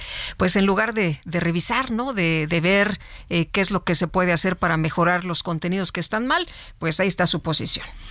Los dirigentes y diputados del PAN, el PRI y el PRD anunciaron que van a presentar una acción de inconstitucionalidad para frenar la distribución de los nuevos libros de texto gratuitos. Jorge Romero es coordinador del PAN en la Cámara de Diputados. Jorge Romero, buenos días. Gracias por tomar nuestra llamada. Eh, ¿qué, qué, va a implicar esta acción de inconstitucionalidad? ¿Cuáles son los argumentos? Eh, antes nada, buenos días, Sergio Lupita. buenos días, ¿qué tal? Por, por, el, por el espacio. Eh, y, obviamente un, gran saludo a todos su Pero Para este tema que es tan relevante, mira, en efecto, no es solamente una acción de inconstitucionalidad, son muchas las acciones que habremos de llevar a cabo. Más que los partidos, te puedo asegurar, Sergio Lupita, que junto con los padres de familia, a quien por cierto en una hora vamos a ver a la Unión de Padres de Familia, y a muchos ciudades más. Pero dejar primero claro, ahora que acaban de poner la voz de quien acabamos de escuchar, como siempre para él, para el presidente, siempre, siempre, siempre todo es un debate clasista. Siempre atrás de absolutamente todo. Si llueve o no, detrás están los conservadores en un debate clasista y cretino. Y mira, ese es el precisamente primer contenido que nosotros consideramos como una tragedia, no solo para los libros de texto, sino para este país, que es el fomento a la división entre nosotros como sociedad el fomento al odio, porque no sé a qué se refiera con contenidos que los conservadores estemos inventando. Nadie, nadie ha inventado cuando dice en esos libros, Sergio, porque ahí dice en esos libros que la sociedad mexicana se divide entre chairos y fifís, Sergio. Lo dice en los libros. O sea, los debates que estamos teniendo los adultos, que se valen, hombre, pues que se vale entre adultos nosotros tengamos diferencias con respecto a este gobierno, si pensar de una manera u otra, al final con su opinión nadie tiene la verdad. Muy bien, pero eso no puede ser un contenido que se encima a los niños. Los debates que estamos teniendo los adultos no puede ser adoctrinamiento para niños. E independientemente, Sergio Lupita, de, de contenidos que puedan estar sujetos a debates, esos libros están repletos de errores, de los errores objetivos, de los que no se pueden someter a debate. Como no se pueden someter a debate, que, que, cinco octavos sea mayor que seis octavos, porque eso viene en los libros, Sergio y Lupita. Eso, eso no está sujeto a mi opinión o, a la tuya o a, la opinión de quien nos escucha. Eso es un error, así como está repleto de errores ortográficos. Va a sonar a broma, pero estos libros están repletos de pleonasmos, literalmente ponen como ejemplos subir para arriba. Eso dicen estos libros de texto, subir para arriba. Dicen entrar para adentro. En, conjugación del verbo presente en segunda persona dicen dijiste, así como se tiene que este, conjugar. y ya no hablemos del contenido incuestionablemente ideológico, que además está a cambio de las, las ciencias exactas. pasamos de 222 hojas de matemáticas, matemáticas, Sergio Lupita, y toda la gente que nos está escuchando, de 222 hojas de matemáticas a 10 hojas de matemáticas. Y eso para disque resolver problemas sociales. Oye, Jorge, pero, pero dice, pero dice Marx que no es cierto, que las matemáticas están a lo largo de todos los contenidos, que son más de 11 hojas, como lo quieren ver los conservadores. y que... Entonces, como dice el presidente, que lo debatamos con el librito en la mano. Pues, ¿Sabes cuánta gente, no solamente del PAN, Lupita, cuánta gente hemos visto ya hoja por hoja estos libros? A lo mejor ni ahora. Y que por cierto dice que ahora sí están leyendo los conservadores, ¿no? Fue lo que dijo ayer. Mira, aquí yo, yo insisto, siempre que hay algún tema, nunca este presidente, ya voy a hablar en tiempo pasado porque ya, que, que queda lo último que queda, nunca tuvo la humildad de poder decir, a ver, vamos a revisar esto, hombre. Somos seres humanos en la 4T, somos este falibles. ¿Cómo, estaría este país si esta 4T hubiera dicho con humildad, a ver, más allá de que de qué voces lo digan, vamos a ver lo que dicen estas voces por si es que puedan tener la razón en algo. Pero bueno, pues sabemos que eso no, no fue. Pero mire, si me lo permiten Sergio y Lupita, otro comentario. Aquí, más allá de contenido, yo insisto, quiero enfatizar las matemáticas que son el, futuro, el presente, hacer de nuestros niños arquitectos, ingenieros, programadores, entender el código del universo que son las matemáticas para entender el universo, para enseñarle que en el 2006 hubo fraude. Todas las mamás y todos los papás que nos están escuchando ahorita, de verdad, ¿qué quisieran que su nene, su hijito o su hijita de seis años eh, eh, se le metiera a su cabecita? Dividir fracciones, potenciar números, radicalizar números, o si en el 2006 hubo fraude. O, si, o si se deben, porque tienen los libros, de burlarse de una marcha para defender al INE. Esa fue la marcha FIFI, así lo ponen en estos libros. Los debates de ahorita, de adultos, los meten como ideología para los niños.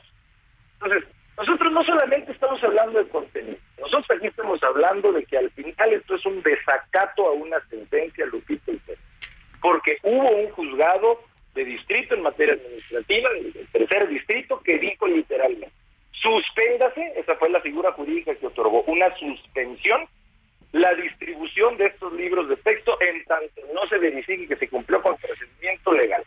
Es evidentemente procedimiento legal que no se cumplió. Por eso el juez, la juez determinó esta suspensión. Y para no variar, en un ejemplo más de esta 4T, en donde ya sabemos que ellos dicen, pues eso de que la ley es la ley, es un cuento, así como lo hacen con la ley electoral y con mil cosas más, pues esta sentencia, otra vez, simple y sencillamente la usaron pues como, como papel de baño, perdón, una vez más la 4T a una sentencia, que todos los abogados sabemos que una sentencia es una ley, en lo particular, otra vez la desacatan sin el más mínimo pudor. Y por eso, perdón el comercial, pero nosotros aplaudimos acciones de gobernadores, como la gobernadora de Chihuahua o el gobernador de Guanajuato, y me parece que ya cada vez se van sumando más, que están cumpliendo con esa sentencia para impedir esa distribución. Pero lo más importante, e insisto, agradeciendo el espacio, es el llamado que hacemos a los papás y a las madres de familia. Que, por cierto, yo soy. Yo tengo niñitos en primaria, hijitos, una hijita y un hijito. Por más Marx Arriaga, por más Saidi, este, que es el que se encargó del contenido, quien, por cierto, fue un funcionario de Nicolás Maduro, el que se encargó del contenido de estos libros. Por más que ellos intenten introducir este, lo que sea que quieran introducir, no van a poder contra un padre de familia o madre de familia. Por favor, hombre, ya parece. Más allá de acciones inconstitucionales, más allá de amparos colectivos, más allá de cuantas acciones quieras que los políticos estemos diciendo, su padre de familia, una madre de familia tiene absoluta potestad para saber y meditar qué quiere que, aprenda su hijo o su hija. Así de simple, así es que ese es un llamado también a todos esos padres y madres de familia. Queremos ser bueno, pues yo quiero agradecerte, Jorge Romero, coordinador del PAN en la Cámara de Diputados, el haber conversado con nosotros. Al contrario, a ustedes, muy buen día. Gracias, muy buenos días. Por cierto que el presidente dijo que pues habrá litigios, ¿no? En contra de los eh, gobernadores que se oponen a la distribución de los libros de texto. Bueno, y 8 con 23, vamos con Alan Rodríguez. Adelante, Alan. Lupita, Sergio, muy buenos días. Tenemos un bloqueo, un corte a la circulación en Avenida Paseo de la Reforma, esto al cruce con Avenida Morelos. Se trata de la primera edición del Festival de las Culturas de Amajac, esto en la glorieta de las mujeres que luchan, el cual va a dar inicio a partir de las 10 de la mañana y se espera que el retiro de la logística y la liberación de la vialidad ocurra aproximadamente a las 3 de la tarde. Por este motivo ya tenemos algunos asentamientos para todas las personas que provienen del cruce de Avenida de los Insurgentes. Esto es únicamente con dirección hacia la zona norte de la Ciudad de México. En el sentido contrario, tenemos buena circulación para las personas que proceden de la Avenida Hidalgo. Eh, en estos momentos tenemos la desviación de vehículos hacia la zona de la lateral y también tenemos como alternativa vial la Avenida de los Insurgentes y también Avenida Chapultepec. Tómenlo en consideración, es un evento que se estará realizando en este punto cerca de la zona centro. Muy bien, Alan Rodríguez, y para el evento cierran por lo menos una parte del Paseo de la Reforma. Gracias, un abrazo.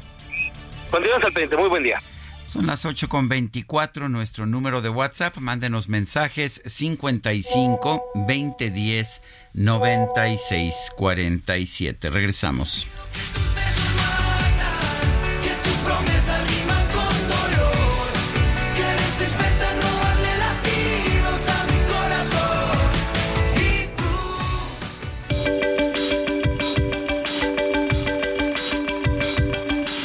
Sergio Sarmiento y Lupita Juárez quieren conocer tu opinión, tus comentarios o simplemente envía un saludo para ser más cálida esta mañana.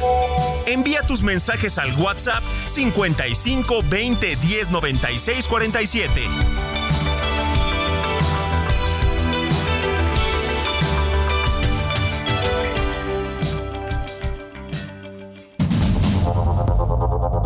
Continuamos con Sergio Sarmiento y Lupita Juárez por el Heraldo Radio.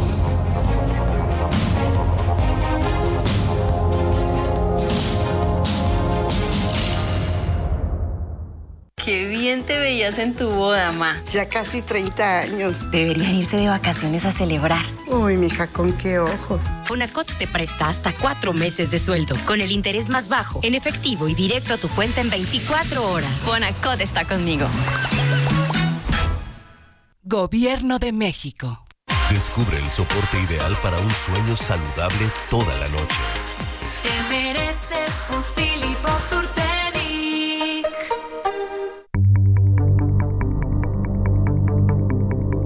Jaque Mate con Sergio Sarmiento.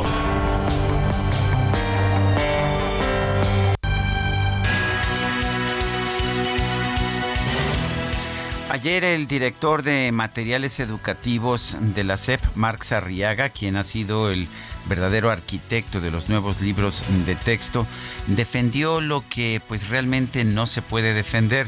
Minimizó los problemas de los textos, dijo que solo se han encontrado alrededor de 20 errores y que pues los textos del PRIAN tenían más errores, ya sabe usted cómo se descalifican las cosas. La verdad es que los especialistas nos dicen cosas muy diferentes. Nos dicen que estos nuevos libros están fragmentados, que no tienen una instrucción sistemática en distintas materias, particularmente de ciencias y de matemáticas, en las que se ha perdido de hecho mucho espacio, pero además que no tienen explicaciones adecuadas, por ejemplo, sobre la multiplicación, sobre el uso de fracciones, que se utiliza lenguaje que no es el correspondiente a los niños de las edades que corresponde, en fin, que los problemas van mucho más allá de 20 errores, por ejemplo, de decir que Benito Juárez nació el 18 de marzo o que haya faltado un acento o una letra en algún lado. Los errores son mucho más de fondo. Eduardo Andere, el especialista en educación, me decía que quizás uno de los peores problemas es que ya de por sí la educación en México estaba demasiado centralizada. Estos libros de texto lo hacen todavía más y con esto pues están condenando a las regiones más uh, marginadas de nuestro país, las que tienen peor educación, a seguir sufriendo una marginación creciente. Hay muchos cuestionamientos, pero lo peor de todo, como nos dijo hace unos momentos Alma Maldonado, es que todo parece indicar que estos libros de texto se hicieron de manera apresurada los debíamos haber estado discutiendo en caso de que entraran en vigor este mes de agosto, los debimos haber estado discutiendo durante el último año, eh, pero es falso que se hayan discutido. Nos dicen que hubo casi dos mil maestros que colaboraron, pero apenas ahora estamos empezando a conocerlos y no son necesariamente los mejores especialistas en nuestro país en materia educativa. Todo parece indicar que se ha cometido un grave error y que el gobierno nos está entregando unos libros de texto que son inadecuados. Deje usted desde el punto de vista ideológico, aunque claramente hay una ideología muy clara en estos libros y particularmente en las guías para maestros, pero sobre todo en la parte técnica, en la parte de del proceso de enseñanza-aprendizaje. Y nuestros niños en México no tienen por qué tener libros eh, trasnochados, libros mal elaborados, elaborados con prisa o con sentido ideológico. Tienen derecho a tener los mejores libros que, que podamos producir, como lo fueron en su momento los libros generados por Torres Bodet, don Jaime Torres Bodet, que introdujo los libros de texto en 1960. Yo soy Sergio Sarmiento y lo invito a reflexionar.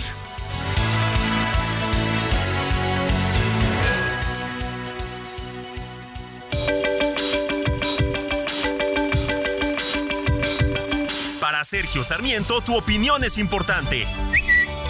Escríbele a Twitter en arroba Sergio Sarmiento.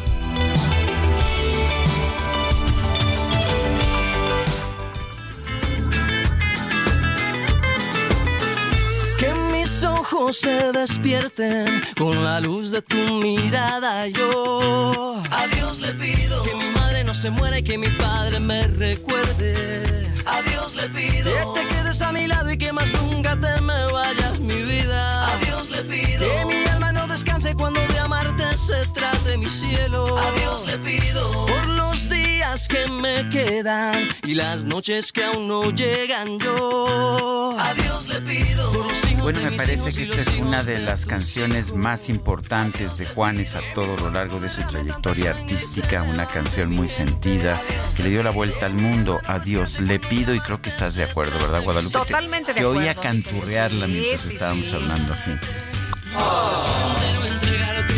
Un segundo más de vida para darte y a tu lado para siempre yo quedarme. Bueno, pues vámonos con los mensajes. Un saludo a todos en el Heraldo Radio. Utilizo mis áreas de oportunidad para mandar un fuerte abrazo a Sergio Lupita. Espero que nuestra nueva forma de entender a la educación en México tenga otros datos. Ni modo, pasamos de mal a peor. Mi duda es, ¿el próximo año se festeja el 18 de marzo, el inicio de la primavera, o lo pasaron al mes de abril? Ya me confundieron. Soy el profesor Fernández del Estado de México. No, es nada más el nacimiento, el natalicio.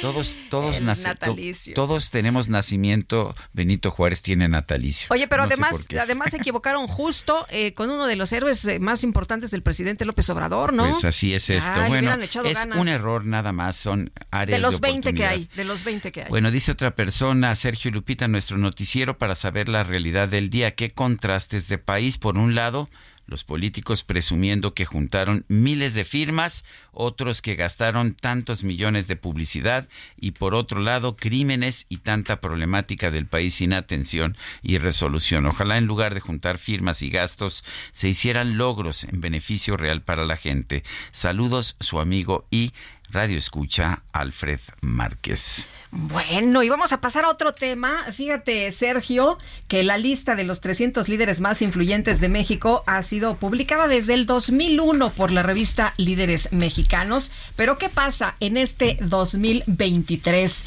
Están publicando la edición número 23 y con nosotros aquí en la cabina Raúl Ferrae, CEO de Líderes Mexicanos. Raúl, qué gusto tenerte por acá. ¿Cómo estás? Raúl, Bienvenido. Gracias, gracias. Oye, cuéntanos de este 2023, la edición número 23 pues sí, la lista de los 300 que hacemos cada año es nuestra edición más esperada del año. Eh, y siempre decimos que es una fotografía, una fotografía que sacamos cada año de los que los diferentes consejos editoriales que tenemos que deciden quién está en la lista, pues de una u otra forma piensan que son los líderes más influyentes de este país. 300 parecen mucho, pero la verdad es que hay, son muy poquitos. Eh, es una solo una muestra del liderazgo y de lo que hay en este país. Eh, cada, cada categoría tiene un cierto número de espacios y, todos pues son menos de los que quisiéramos que hubiera, ¿no? Por ejemplo, gobernadores, pues yo creo que cualquier gobernador de un, de un, de un estado de la República, este país es influyente y sin embargo solo tenemos espacio para la mitad, para 16 gobernadores. Entonces, eso hace que la lista sea un gran reto, un gran reto de análisis, de, de muchas cosas, de ver quién es quién, quién está haciendo qué y finalmente, pues cada año publicamos esta gran edición. Eh, tienen 14 categorías. ¿Cuáles son estas categorías? Pues empezamos eh, con tratamos de hacer una, un mix de, un poco la vida nacional de las profesiones más importantes, las categorías más importantes y tenemos pues desde ciencia, cultura, entretenimiento, deportes, líderes de opinión. Eh, y tienen un consejo para cada una de las categorías que decide quiénes son los que entran. Sí, inclusive eh, en ciertas categorías tenemos hasta dos o tres consejos. Por ejemplo, organizaciones civiles tenemos una parte que está eh, muy pequeña de, por ejemplo, líderes religiosos, ¿no? Que solo hay cuatro espacios para líderes religiosos. De ahí específicamente esa categoría, pues tenemos una, un consejo. Nada más cuatro espacios. Para sí, nada más cuatro espacios. Oye, y, cuéntanos de, las mujeres en esta ocasión. Eh, tengo entendido que pues cada año va subiendo, ¿no? El número de mujeres que aparecen en esta lista. No, no tenemos una cuota de género y eso es algo que decidimos desde el principio de la lista. Era muy complicado hacerlo. Eh, pero sí, eh, poco a poco han venido creciendo el número de mujeres y especialmente yo creo que en los últimos siete, ocho años ha venido habiendo un incremento realmente muy firme, muy poderoso, muy significativo de la presencia de las mujeres en la lista. Debo decirlo, y, yo sé que es algo controvertido, que mucho de esto ha sido empujado por la parte política de, este país, ¿no? Las cuotas de género en la Cámara de Diputados, de senadores, las candidaturas, creo que sí han marcado una tendencia muy importante en que haya cada vez más mujeres en el mundo de la política. Eh, hay categorías que se van moviendo, pues es que es parte también del, del concepto de la lista, ¿no? Unos entran, otros salen, o sea, no, no es, o sea, la, idea es que sea muy dinámica en ese sentido. Por ejemplo, este año no hay ninguna mujer en deportes, lo cual, pues, es, es, algo que nos extraña. ¿No entró Ana Gabriela Guevara? No, desde luego que no. Y, pero sí, eh, por primera vez pasamos el 20% de la lista son mujeres, lo cual sentimos que es una tendencia firme, sólida y que nos da muchísimo orgullo que las mujeres estén cada vez siendo más influyentes en este país. ¿De dónde surgió el, el número mágico? De los 300. Fíjate, Sergio, que, que cuando salimos hace 23 años con la idea, eh, fue una, especie más como de búsqueda mercadológica. De, de, obviamente el número era por ahí. ¿no? Me acuerdo de, aquella idea de los 300 y unos cuantos más, que eran las 300 familias poderosas de México, ¿no? Una que escribía, creo que era... Barrios Gómez. Sí, Barrios Gómez, ¿no? Sí, Este, pero eso era en los 40, en los 50 o algo así. Híjole, ya, ya este. me estoy evidenciando en edad, pero bueno. sí, era una columna muy famosa en un periódico. Pues igual era en el Heraldo, ¿no? A lo mejor, ya, no me acuerdo. porque era muy social. Pero había el concepto de que había 300 este, familias eh, que dominaban la vida política y social de México. Pues tomamos varias referencias, seguramente la de Agustín, una de ellas, pero más bien buscamos que no hubiera nada en el mercado que tuviera el, 300, ¿no? Como una marca, y, por eso decidimos que 300 era un buen número. ¿Está registrado como marca los 300? Sí, claro, sí, estamos todo registrado. Oye, el objetivo principal de todo esto, cuéntanos. Pues eh, yo creo que eh, estar en la lista a los 300 pues siempre es un reconocimiento importante, ¿no? Porque son mexicanos, mexicanas que a través de su trabajo, de su profesión han logrado el éxito eh, eh, diferente, especial, ¿no? Pero nosotros siempre decimos que estar en los 300 es una gran responsabilidad, ¿no? Porque cada uno de los miembros de la lista de los 300, las decisiones que toma, lo que dicen, lo que hacen, muchas veces influyen en la vida de millones de mexicanos. Entonces, el estar ahí, el estar parte de los 300, pues es una responsabilidad de, de hacer las cosas bien de ser señalados también, ¿no? Por una publicación como líderes. Y creo que eso es al final nuestro objetivo, ¿no? Que, que se identifiquen estos liderazgos, que también haya una rendición de cuentas y que se sepa que pues la responsabilidad está ahí, ¿no? De hacer las cosas bien y, y creo que la visión que tenemos de un México mejor pues es algo que deben de compartir todos los 300, ¿no? Raúl, además de la revista que es clásica eh, con el número de los 300, siempre han hecho una comida con en la reentrada de las vacaciones eh, de verano, a la que han acudido mucho. Recuerdo que se suspendió en pandemia, pero eh, se sigue haciendo esta comida. ¿Y por qué es importante esta comida a la que acuden los 300 y más? Sí, ahora sí que algunos más. este sí, sí, Sergio, fíjate que la comida la empezamos también hace 17 años y se ha convertido, eh, yo creo que en uno de los eventos más importantes de la iniciativa privada en este país. La suspendimos dos años, pero regresa, regresa, regresó el año pasado con gran éxito eh, y, regresa ese 7 de septiembre. Ojalá ambos puedan acompañarnos, no habría nada que más gusto nos diera. Y, y pues sí, un poco la comida también tiene el objetivo de unir a los líderes. Nosotros siempre hemos pensado que en un país en donde las visiones son comunes es más fácil avanzar, ¿no? Entonces, creo que la comida se ha convertido justamente en eso, en un gran networking también de amigos, de visiones, de compartir ideas, de compartir proyectos. De ahí han salido muchas cosas, muchas iniciativas valiosas y este año pues volveremos a hacer la comida eh, en, en, Santa Fe el 7 de septiembre. Muy bien, pues Raúl, muchas gracias. No, al contrario. Gracias, gracias. Muy bien, y vamos a otros temas. La secretaria de Relaciones Exteriores, secretaria designada, todavía no ha sido ratificada por el Senado, Alicia Bárcena, comenzó una gira de trabajo ayer en Washington. Vamos con Noemí Gutiérrez, que nos tiene el reporte. Adelante, Noemí. Sergio Lupita, muy buenos días. Comentarles que este miércoles la secretaria de Relaciones Exteriores designada, Alicia Bárcena, inicia una gira de trabajo por Washington, en donde se reunirá con funcionarios de alto nivel además de que refrendará la oposición de México para que se retiren las boyas en el río Bravo. Bárcena también se reunirá con representantes de organizaciones hispanas y de defensa de los derechos de los migrantes, así como con la comunidad mexicana.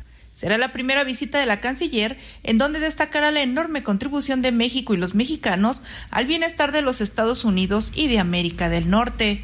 De acuerdo a su agenda pública, sostendrá reuniones este jueves con el secretario de Estado Anthony Blinken y el secretario de Seguridad Nacional Alejandro Mayorkas, así como el asesor de seguridad del presidente Joe Biden, Jake Sullivan. En estos encuentros se revisarán los avances en las vías de movilidad laboral, además también como el combate al tráfico de armas y de fentanilo. Sergio Lupita, hasta aquí mi reporte. Muy bien, Noemí Gutiérrez, muchas gracias por esta información. Bueno, y descarta Abbott que las muertes que eh, se han registrado en el río Bravo pues hayan sido porque se colocaron estas boyas que tanto se han criticado. Y bueno, déjeme decirle a usted que el gobernador de Texas descartó que las boyas que mandó instalar para contener el cruce de los migrantes desde México a Estados Unidos causaran la muerte de las dos personas halladas recientemente en el área. El republicano Abbott ordenó colocar en julio boyas, estas color naranja, sobre unos 300 metros del río Bravo entre Texas y Piedras Negras, uno de los tramos utilizados por los migrantes para entrar a los Estados Unidos. El río es la frontera natural entre ambos países en ese sector. La semana pasada la Cancillería de México informó del hallazgo de dos cuerpos en la zona. Uno de ellos estaba atorado en la parte sur de las boyas, mientras que el segundo se encontró a cinco kilómetros de distancia del primer cadáver. El gobernador, que como usted sabe, pues es muy crítico de las políticas migratorias del presidente Biden, respondió a un artículo que se publicó en el Dallas Morning News, en el que se asegura que las autoridades de Texas sabían que instalar boyas o barreras de alambres violan las leyes federales y los tratados fronterizos con nuestro país. Después de las manifestaciones de médicos en el centro histórico de la Ciudad de México por la defensa de sus, ah, de sus derechos laborales, la Secretaría de Salud, la Secretaría de Salud Capitalina aseguró que la transición al IMSS Bienestar es para mejorar el servicio. Frida Valencia, adelante. ¿Qué tal, Sergio Lupita? Los saludo con muchísimo gusto y les comento que ante la inquietud de decenas de médicos que se han manifestado en el centro histórico de la Ciudad de México por la defensa de sus derechos laborales, la Secretaría de Salud local, la CEDESA, hizo un llamado al diálogo y aseguró que esta transición al Bienestar se trata de una mejora tanto para el servicio como para los médicos que van a iniciar su transición, ya que el cambio implica aumentos salariales para aquellos que se encontraban rezagados. A través de un comunicado, la Dependencia de Salud de la Ciudad de México reiteró que lo que se busca es entablar un diálogo con los médicos para evitar dudas respecto al proceso, así como para brindarles la información necesaria para calmar sus inquietudes. Al respecto, la dependencia aseguró que la próxima reunión con funcionarios del IMSS Bienestar se llevará a cabo el jueves 10 de agosto, en la cual se van a abordar el inicio del reclutamiento de personal de salud acordado para la siguiente semana y los detalles de la basificación que comenzará en septiembre. En la misiva, la Secretaría de Salud de la la Ciudad de México se comprometió a garantizar el aguinaldo, vales de fin de año y además afirmó que se van a brindar cinco días de permiso previo a la incorporación a su nueva plaza de base en el IMSS Bienestar. De igual forma, reiteraron los beneficios laborales que el IMSS Bienestar ofrecerá al personal de salud que se incorpore a sus servicios, tales como plaza de base, prestaciones de ley, mejora salarial y reconocimiento a la antigüedad de cotización ante el ISTE. Cabe destacar que no es la primera vez que la CEDESA llama al diálogo con estos médicos, además de que otras autoridades, como el propio jefe de gobierno, Martí Batres Guadarrama, se han expresado a favor de esta transición, ya que no solo va a permitir que médicos que no tenían eh, un salario digno, pues ahora lo tengan, además de que las personas sin seguridad social van a poder ser atendidas con todas las eh, herramientas que el sistema de salud pone a su disposición. Este sería mi reporte hasta el momento. Regreso con ustedes. Y te agradezco este reporte, Frida, Frida Valencia. El número de familias que realizó gastos catastróficos y empobrecedores en salud, aquellos que llevan, pues ya sabe usted, eh, a la ruina ante la falta de protección financiera, se duplicó prácticamente al pasar de 2.7 millones de hogares en 2018 a 4.7 millones en 2020. Esto de acuerdo con el reporte Contratiempos en la búsqueda de la cobertura universal en salud en México, política polarizada, perturbación en las políticas públicas y disrupción pandémica publicado por The Lancet. Son las 8, 8 de la mañana con 49 minutos. 8 con 49 y vamos a, vamos con otros temas. El presidente, el expresidente de los Estados Unidos, pues ha estado fanfarroneando, ha estado fanfarroneando por sus buenos resultados, eh, por sus buenos resultados uh, en las encuestas, a pesar a pesar de que pues ha sido imputado ya por varios cargos en estos últimos días. Durante una reunión ante veteranos en Windham, en Nueva Hampshire, Trump dijo que cada vez que es imputado eh, le gusta consultar las encuestas porque con una imputación más creo que las elecciones estarán resueltas. Y ya nos vamos al corte, ¿no? ¿O qué? ¿Qué, hacemos? No, vamos a, vamos, vamos, con un recorrido. Vamos con... a un recorrido precisamente. Tenemos a Leticia Ríos en el Estado de México. Para este ciclo escolar 2023-2024, los 2.500.000 estudiantes de primaria y secundaria del Estado de México recibirán sus libros de texto gratuito, informó la Secretaría de Educación Estatal. La dependencia destacó que, como cada año, los libros de texto serán distribuidos en las 13 sedes regionales que integran el sistema educativo estatal. La Secretaría de Educación del EDOMEX precisó que la distribución y entrega de los materiales educativos se realizará en conformidad con los lineamientos y protocolos emitidos por la SEP. Conforme la Comisión Nacional de Libros de Texto Gratuitos vaya realizando las entregas, los libros serán distribuidos en las más de 19 mil escuelas públicas de nivel básico que tiene la entidad mexiquense.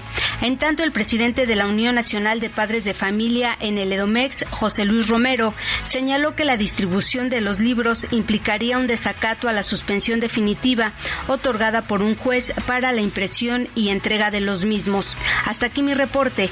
A continuación escucharemos a mi compañera Karina García.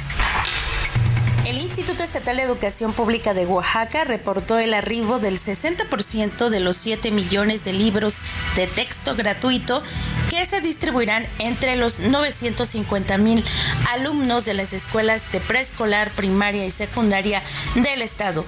El titular de la dependencia, Emilio Montero Pérez, sostuvo que se dialoga con la sección 22 de la Coordinadora Nacional de Trabajadores de la Educación para que acepten los ejemplares entregados por las Secretaría de Educación Pública, mismos que pueden ser utilizados como una fuente más de consulta y apoyo pedagógico para los alumnos, además de calificar como válido el uso de otros materiales didácticos en las aulas, como los propios cuadernillos elaborados por los maestros de la sección 22, mismos que serían utilizados para este ciclo escolar como sustitutos de los libros de la SEP. Oaxaca se sumó a los 21 gobernadores y gobernadoras del país, quienes emitieron un manifiesto en apoyo al presidente de la República, Andrés Manuel López Obrador, y a los nuevos libros de texto gratuitos que promueven un nuevo modelo educativo integral, democrático, humanístico y científico, además de cultural, hacia la niñez, señaló el titular del Instituto Estatal de Educación Pública de Oaxaca. Es el reporte desde Oaxaca. Son las 8.53, vamos a las calles de la Ciudad de México. Mario Miranda, adelante.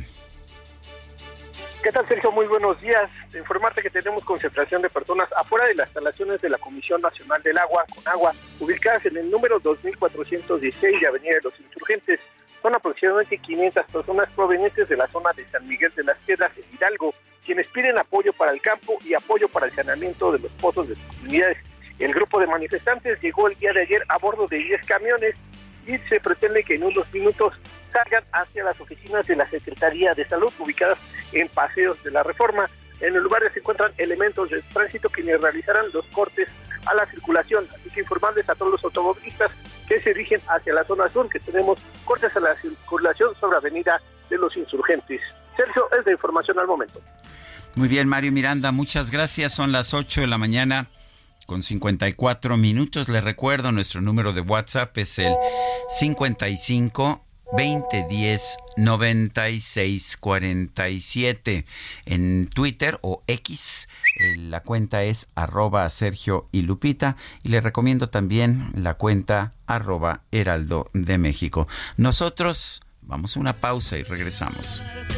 Y mi corazón entero entregarte, un segundo más de vida para para siempre yo quedarme.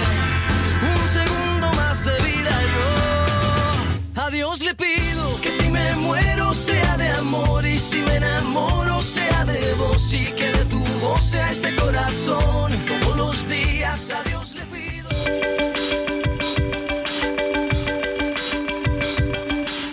Sergio Sarmiento y Lupita Juárez quieren conocer tu opinión, tus comentarios o simplemente envía un saludo para ser más cálida esta mañana.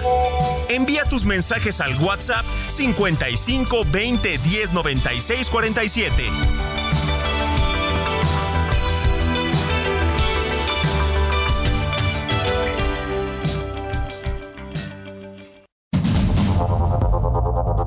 Continuamos con Sergio Sarmiento y Lupita Juárez por el Heraldo Radio.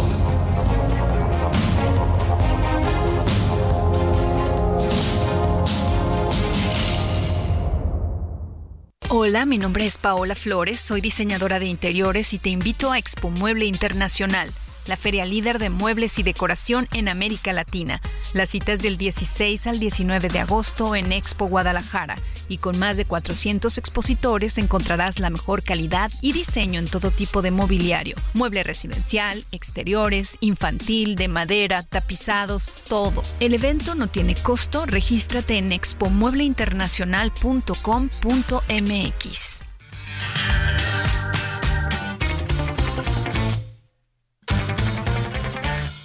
En invierno tu calor yo fui. Tu sombra en verano ardiente sol. Ah. Tu sed de amor esta noche. Mi ninfa. Di por qué te marchas. Yo no te bote jamás.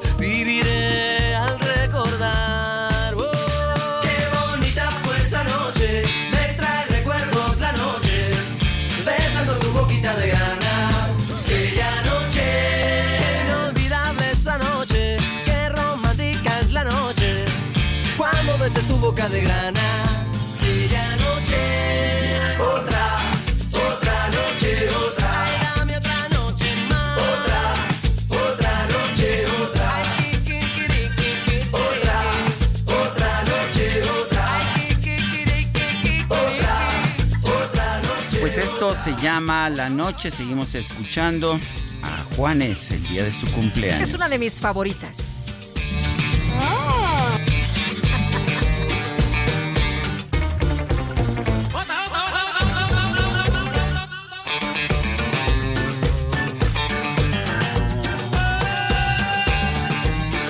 Con dos minutos.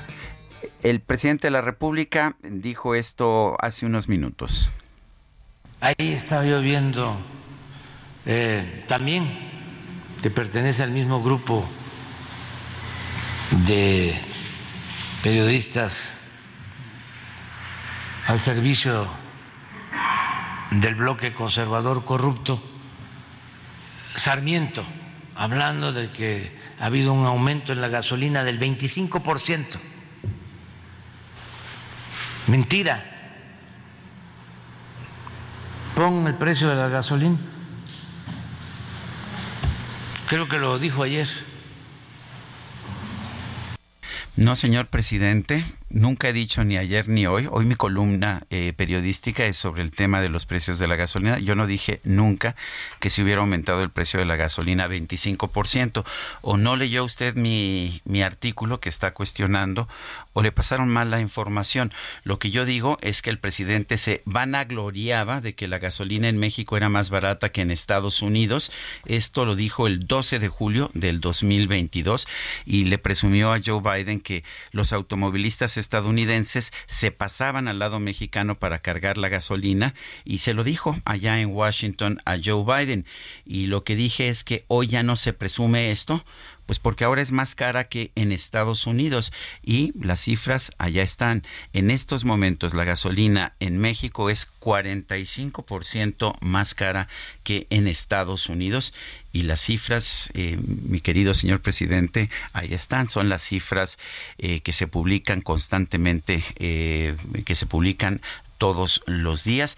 En estos momentos, el 31 de julio de este 2023, el precio de la gasolina en México se ubica en promedio en 24.31 pesos por litro, o sea, 1.44 dólares por litro, 5.45 dólares eh, por galón, mientras que en Estados Unidos se encuentra en 3.75 dólares por galón, o sea, la gasolina en México es 45% más cara que en Estados Unidos. Señor presidente, le recomiendo que antes de que me descalifique, ¿por qué no lee primero el artículo y ya después me descalifica?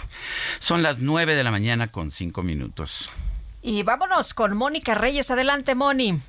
Hola, ¿qué tal? ¿Cómo están? Sergio Lupita, qué gusto saludarlos esta mañana y a ustedes amigos del Heraldo Radio, por supuesto que también. ¿Y qué creen? Yo les quiero platicar que de acuerdo a estudios científicos está comprobado que las enfermedades surgen por falta de nutrientes, también por la pérdida y oxidación de las células de nuestro cuerpo. Así es que las células dañadas solo pueden regenerarse, ¿saben con qué? Con células madre. Y hoy, claro, pues ya les traemos aquí un tratamiento que ha tenido resultados sorprendentes sorprendentes. Está con nosotros aquí conmigo Arisbet Chávez y nos va a platicar de esta buenísima noticia de las células madre. Aris, qué gusto saludarte esta mañana. Platícanos todo, por favor, todo. Qué gusto saludar a nuestros amigos del Heraldo, a Sergio y a Lupita. Fíjate que este tratamiento está elaborado a base de células madre. Fue investigado por el Instituto de Fisiología Celular y científicos del Instituto Politécnico Nacional. Las células madre ayudan a regenerar nuestros órganos de una manera natural y sobre todo muy eficaz. Este tratamiento también te ayuda a regenerar cartílago, tejido, hueso. La piel se regenera logrando una apariencia mucho más joven. Además, cicatriza y repara la piel de todo tu cuerpo. Las células madre actualmente tratan más de 80 enfermedades, entre ellas diabetes, lupus, tumores, Parkinson, artritis reumatoide, tiroides. Va a mejorar muchísimo tu sistema circulatorio. Esto evita enfermedades del corazón, Alzheimer, en donde tenemos excelentes resultados, y frena la propagación de células cancerígenas. Esto le da a los pacientes una mejor calidad de vida. Además, cuando tú tomas este tratamiento, mejoras tu función renal, depuras y regeneras el hígado. Además, mejora tu sistema nervioso central. Esto es importantísimo porque nos ayuda a tratar migraña, depresión, ansiedad y estrés. Ay, qué maravilla. Las células madre son una maravilla en este tipo de cuestiones y además son muy buenas para fortalecer nuestro sistema inmunológico. De esta manera evitamos todo tipo de enfermedades, incluyendo las respiratorias. Cada cápsula que tú te tomes todos los días es una bomba de nutrientes y de antioxidantes deliciosa que tu cuerpo va a empezar a absorber. Solo necesitas una cápsula diaria para mejorar tu salud y sobre todo tu apariencia.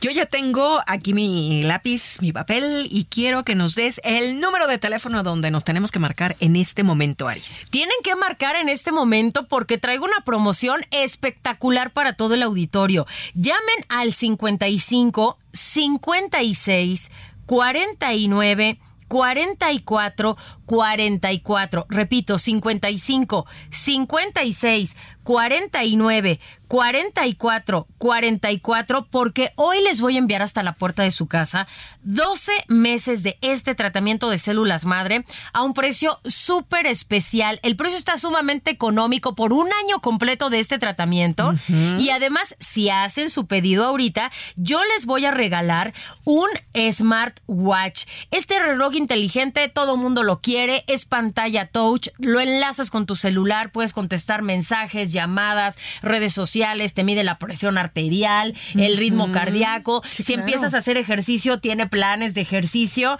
Es una cosa espectacular y hoy va gratis. Además, se los voy a regalar con unos audífonos AirPods que son Bluetooth. Estos audífonos están increíbles, tienen un costo de más de 3 mil pesos y hoy se los voy a enviar completamente gratis. Pero eso no es todo. Amigos, apúrense a marcar porque hoy tengo uno de los aparatos que está agotado en todas las tiendas. El calor.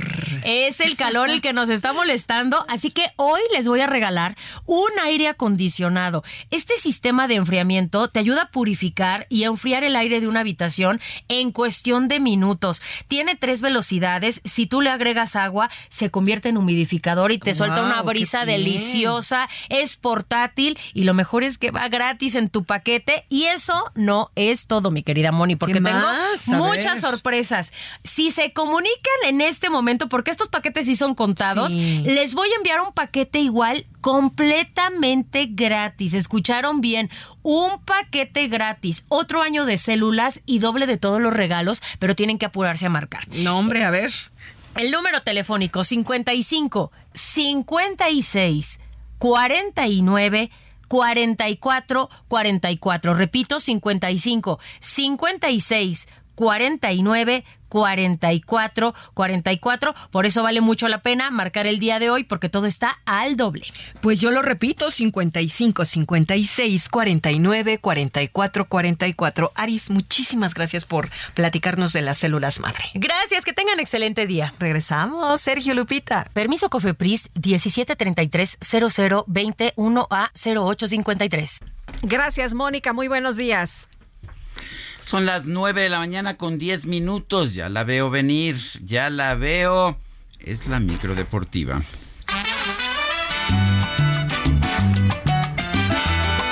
Cero rencor, bebé.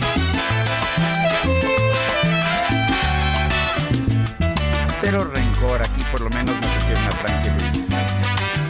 Piensa en tu nena, en tu ex.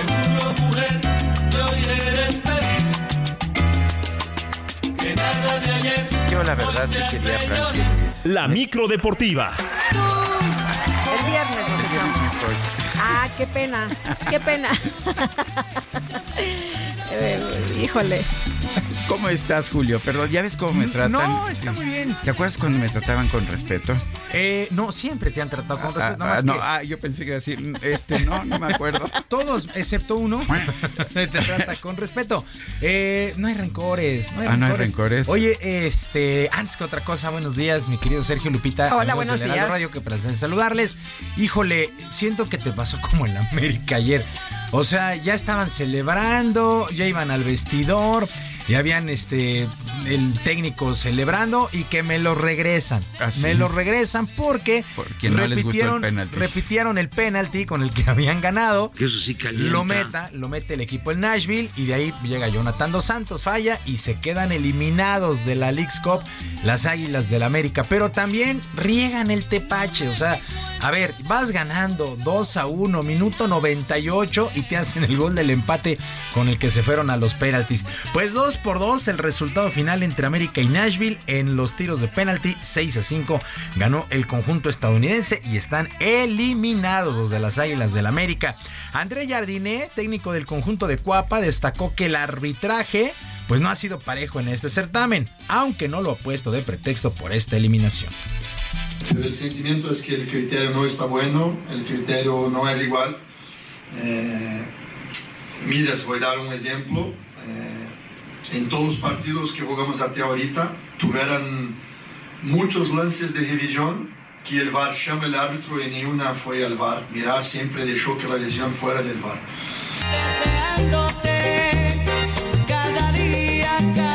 Coincidimos, coincidimos con Andrés Jardine. El arbitraje en esta League's Cup ha estado no malo. Lo que le sigue de malo, de dónde sacan a los árbitros, bueno, ha sido una cosa de escándalo y, insisto, quitarse la camiseta que el fútbol mexicano, que está pasando por mal momento. Pero la verdad es que sí, el arbitraje. Oye, pero el fútbol mexicano siempre pasa por un mal momento, ¿no? Eh, siempre sí. dice, no, es que sí, es que sí podemos, es que. Sí, ha sido, ha sido un torneo bastante disparejo, aunque Gerardo Martino ya lo dijo, nadie, nadie los obligó a venir, sabían las condiciones que se iban a enfrentar de visitante todos los juegos en esta League's Cup. Lo que sí hay que decirle al señor Gerardo Martino es que su equipo, el Inter de Miami, se ha visto beneficiado y de gran manera por el arbitraje en este torneo. Pero así es y habrá que esperar eh, pues las instancias de cuartos de final. Otro equipo mexicano que quedó eliminado fue el Toluca. El Toluca empató a dos con el Minnesota. Esa dala rápido. Eh, ok, en los tiempos, en los tiros de penalti, el Toluca perdió 4 por 2 ante Minnesota. Ignacio Ambriz, técnico de los, chorique, eh, de los choriceros, se va un tanto molesto por la eliminación, pero tranquilo por lo que vio de sus jugadores dentro del terreno de juego. Pero de lo demás es sacar pretextos. Yo creo que todo sirve, de todo se aprende, de todo de todo cuando pierdes, pues es, es lamentable porque no le das alegría a tu afición, no le das alegría al, club. Y después, bueno, las críticas van a ser normales de que el fútbol mexicano está, vamos para atrás, vamos en retroceso, pero yo la verdad que estoy tranquilo de que mi equipo hoy me demostró que, que sabe jugar bien al fútbol.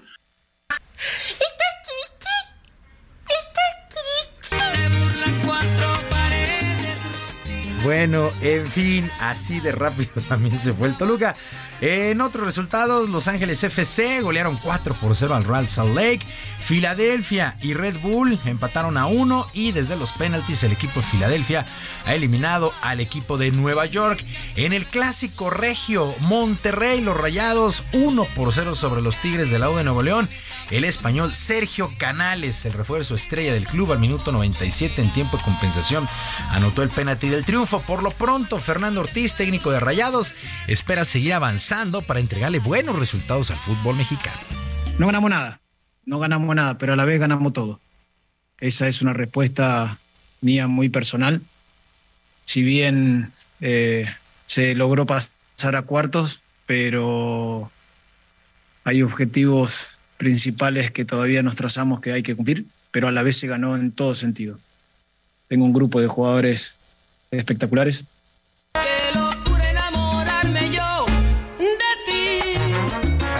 Fue revancha, no fue revancha de Rayados contra Tigres, pero Monterrey avanza a la siguiente ronda y Tigres queda totalmente fuera.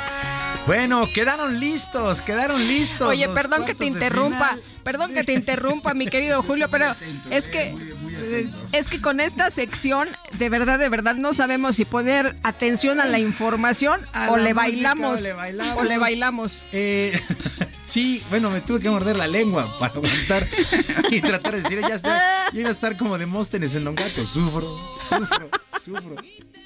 Oigan, este, sacando los prohibidos. ¿Ya viste? Sergio, ¿Quiere ¿eh? escuchar o quiere seguir? Este, ¿Quiere no, sí, perdónanos. No, no, seguimos, su seguimos.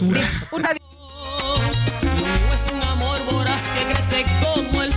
Nada más estaba bailando, no Sí, sé bueno, por qué sacó me- Una disculpa muy sentida. No, no, no, disculpa, sacó los prohibidos, Sergio, sacó los prohibidos, o sea, se aventó uno, pero de, de- del salón del Savoy o del, No, bueno. de la burbuja, algo así. Bueno, quedaron listos los Oye, eso de la burbuja no, conozco soy- yo. Bueno, yo tampoco. Yo soy alumno del Mamarrumba. Ah, ok, el mamá rumba, que es algo parecido, ¿no? Entonces, es La burbuja me suena como a otra cosa, así como No, la no, mesa que más aplauda. no, no. Llévanos a la burbuja, mi querido Vamos, Julio. vamos. Ahí, echar unos dance, unos pasos. bueno, quedaron listos, quedaron listos los cuartos de final del Mundial Femenil de Fútbol. Y para este jueves, España estará enfrentando a Países Bajos. El viernes, Japón se mide a Suecia. Y el sábado, Australia contra Francia e Inglaterra contra Colombia. Bueno, en otras cosas también trascendió, a menos de que se haga oficial, que falta poco, que Jaime Lozano se mantendrá como técnico de la selección mexicana de fútbol, por lo menos para los duelos amistosos del mes de septiembre. El 9 estarán jugando contra Australia en Arlington y el 12 contra Uzbekistán en Atlanta. Lozano llega con la carta de presentación de haber ganado la Copa Oro de la CONCACAF luego de tomar el cargo en sustitución de Diego Coca.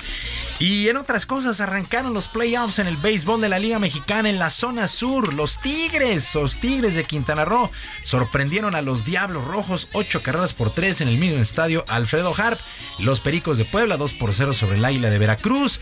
Y Yucatán le pegó 7 por 1 a Tabasco. Para hoy arrancan los compromisos de la zona norte. Laguna contra Monterrey, Monclova contra Tecolotes y Saltillo ante los Toros de Tijuana. Y cuando se pensaba que yo, eh, ya no habría más problemas, pues se dio a conocer que el equipo mexicano de nado artístico está entrenando en las instalaciones de la alberca olímpica Francisco Márquez debido a que se le ha negado la entrada a las instalaciones del Centro Nacional de Alto Rendimiento a la coreógrafa ucraniana Olga Filipchuk. La entrenadora del equipo, Adriana Loftus, trató de explicar la situación. Nunca pensé que, que no estuviera aceptado el, ingreso de ella.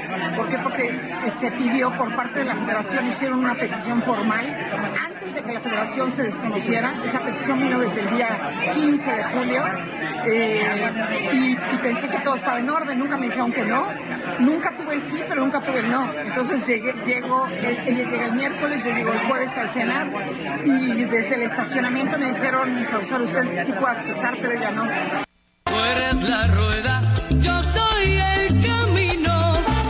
Bueno, ¿qué situación esta? Conade pues le sigue metiendo el pie al equipo de eh, nado artístico Philip Chuk. Pues es una prestigiada coreógrafa que ha trabajado en varios países y ayuda al equipo nacional de cara a los Juegos Panamericanos, donde se buscará la calificación olímpica. Así de increíble la dirección de la CONADE y Ana Gabriela Guevara. Sergio Lupita, amigos del auditorio, la información deportiva este miércoles rapidísimo nuestras vías de comunicación en ex Twitter. Estoy en arroba jromerohb, arroba jromerohb, además del barrio deportivo en YouTube de lunes a viernes a las 7 de la noche con mucha diversión y mucha información. Que tengan un extraordinario día. Muchísimas gracias, Julio Romero. Y nos quedamos aquí con la musiquita. Saludos para todos. De amor sin regreso, si te entregas a mí. Ya se fue, perdonen usted.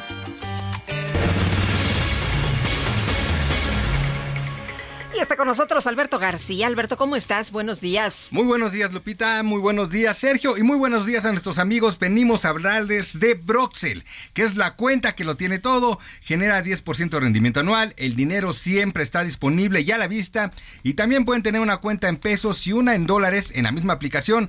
Además de una tarjeta en pesos y otra en dólares con aceptación mundial para comprar en línea y establecimientos. Por si fuera poco, van a mandar y recibir dinero desde cualquier banco banco directo a su cuenta del celular. Regístrense ya en broxel.com porque con Broxel tú cuentas, tú mandas. Muy buen día. Gracias, Alberto. Buenos días. Son las 9 con 21 minutos. Vamos a un resumen de la información más importante. Esta mañana, el presidente López Obrador firmó un decreto para reconocer y proteger los sitios sagrados de las comunidades coras, huicholes y tepehuanas en los estados de Nayarit, Jalisco, Durango y San Luis Potosí. Por otro lado, el presidente aseguró que la Secretaría de Educación Pública va a seguir realizando conferencias de prensa vespertinas para contrarrestar las mentiras sobre los nuevos libros de texto gratuitos. Van a continuar los eh, diálogos circulares sobre los libros de texto porque es muy interesante que se conozca libro por libro, que se conozcan los contenidos, que se vaya poniendo al descubierto lo mentiroso, lo cretino que son los conservadores, cómo son capaces de calumniar, de mentir, todo en función de sus intereses, sus privilegios y también por su ideología conservador, clasista, racista. En este espacio, el coordinador del PAN en la Cámara de Diputados, Jorge Romero, celebró que algunos gobernadores de oposición hayan frenado la distribución de los nuevos materiales educativos de la SEP. Una vez más, la 4T, a una sentencia, que todos los abogados sabemos que una sentencia es una ley, en lo particular, otra vez la desacatan sin el más mínimo pudor. Y por eso, perdón el comercial, pero nosotros aplaudimos acciones de gobernadores, como la gobernadora de Chihuahua o el gobernador de Guanajuato, y me parece que ya cada vez se van sumando más, que están cumpliendo con esa sentencia para impedir esa distribución. Pero lo más importante, e insisto, agradeciendo el espacio, es el llamado que hacemos a los papás y a las madres de familia. Por más Marx Arriaga, por más Saidi, por más que ellos intenten introducir lo que sea que quieran introducir, no van a poder contra un padre de familia o madre de familia.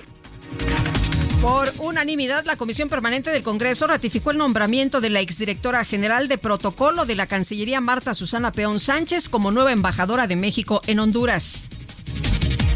El expresidente de los Estados Unidos, Donald Trump, aseguró que los elementos de la Guardia Nacional que desplegó el gobierno mexicano en 2019 para contener la migración ilegal a los Estados Unidos se parecen a Pancho Villa porque son políticamente incorrectos. Las autoridades de Colombia informaron que de acuerdo con fuentes militares y de la Policía Judicial, el Ejército de Liberación Nacional está planeando un atentado contra el fiscal general de ese país, Francisco Barbosa. Sí, yo quería ser esa mujer, la madre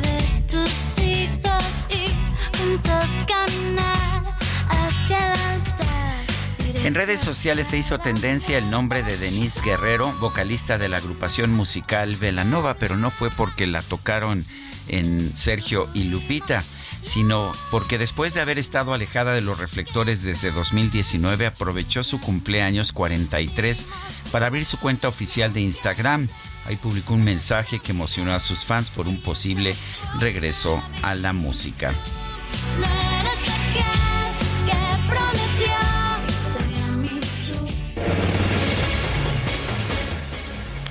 Bueno, Sergio, ayer estaba revisando los libros así rapidísimo y me encontré un dato. Dice, en México existen trenes de alta velocidad como el Chepe o la Bestia y de baja velocidad empleados en transporte público de ciudades como Guadalajara, Monterrey y Ciudad de México. Pues eh, es- estos circulan a 80 kilómetros por hora, ¿eh? Y los trenes bala, por ejemplo, viajan a 505 kilómetros por hora en Japón. O sea, estos no serían de alta velocidad.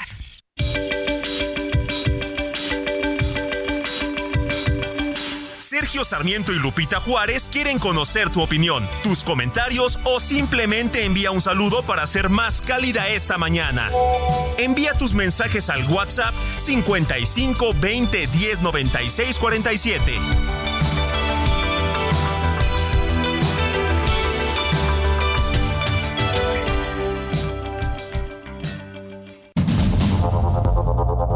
Continuamos con Sergio Sarmiento y Lupita Juárez por el Heraldo Radio.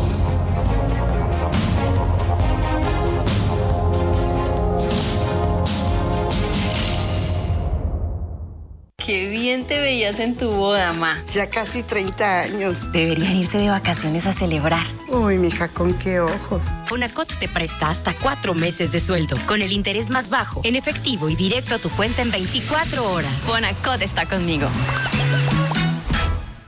Gobierno de México. Consiéntete con la maestría y calidad milimétrica de nuestros sistemas de descanso. Te mereces un. Gastrolab. Historia, recetas, materia prima y un sinfín de cosas que a todos nos interesan. Hola amigos de Gastrolab Radio. A mí a veces se me complica mucho saber qué voy a desayunar, así que le eché un ojo a la página de Gastrolab y me encontré con una receta facilísima que aparte es una delicia. Un smoothie de avena y mango. ¿Qué es lo que vamos a necesitar? Una pieza de mango que ahora mismo puede ser un mango ataulfo que también es espectacular, aunque muchos van a preferir el mango manila, una taza de yogur griego, media taza de leche, tres cucharaditas de hojuelas de avena sin tostar y sin azúcar añadida, o mejor aún un trocito de vaina de vainilla de papantla con esta denominación de origen, que es un producto espectacular mexicano, y una cucharadita de miel, ahora sí para endulzar. Pues todo esto lo vamos a licuar muy, muy, muy bien, e incluso el mango lo podríamos meter al congelador como un tip extra para que tengamos una textura y una temperatura buenísima. Ahora sí, tenemos prácticamente un desayuno completo en un vaso con un sabor abismal y con un producto de temporada. No se pierdan esta receta en gastrolabweb.com.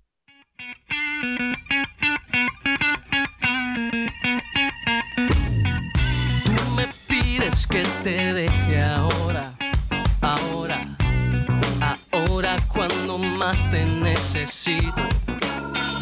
Tú me dices que este amor se fue al olvido, ahora, ahora cuando yo ya no te olvido. Tú me pides que seamos solo amigos, amigos. Y a mí no me interesa ser tu amigo. Dices que este amor ha sido en vano.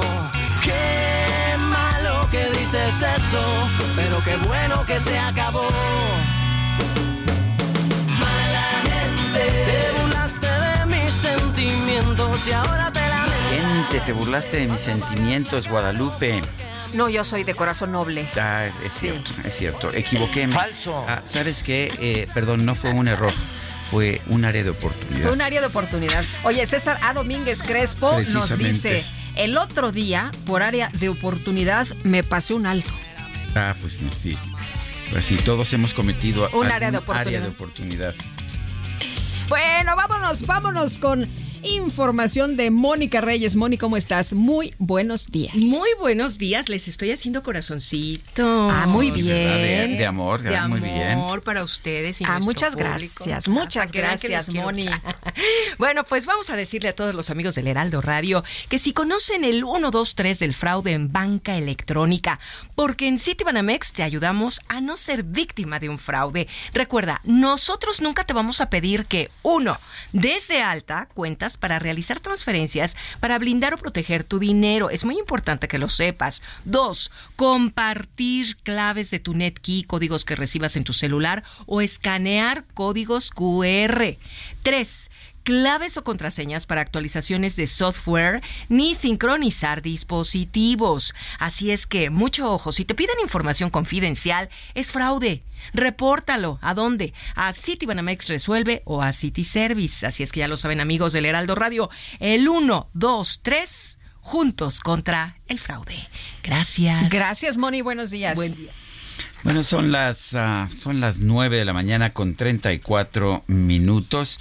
Y bueno, eh, van a ser ocho los candidatos. Ahí sí no les da pena llamarse candidatos. Son ocho los candidatos que van a participar en el primer debate del Partido Republicano. Esto para la campaña electoral del 2024. Tampoco les da miedo ni está prohibido decir campaña electoral del 2024. Estos ocho aspirantes dicen que, que pueden ganarse un lugar en el escenario político y van a participar en el debate en Milwaukee. El expresidente, el ex vicepresidente Mike Pence anunció que ha reunido una cantidad suficiente de donadores para poder participar.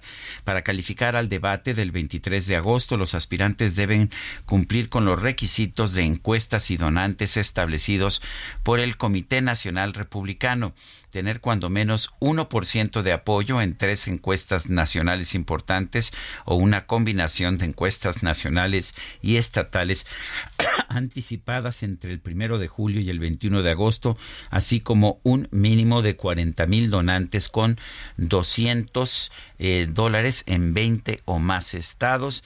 Y bueno, pues califica a Donald Trump, está Ron DeSantis, está Tim Scott, senador de Carolina del Sur, de raza negra, Nikki Haley, la mujer que fue eh, embajadora ante las Naciones Unidas, eh, está Vivek Ramaswamy, está Chris Christie, que fue gobernador de New Jersey, Doug Bergum, Mike Pence, el ex vicepresidente.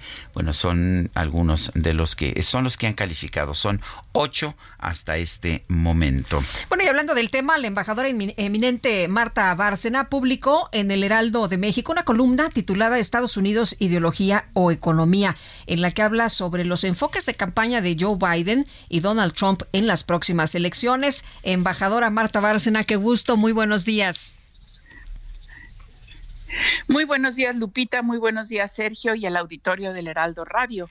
Pues sí, ya estamos en plena campaña electoral en Estados Unidos, como bien des- Y pues justamente en mi columna hago una reflexión sobre cómo veo que se están construyendo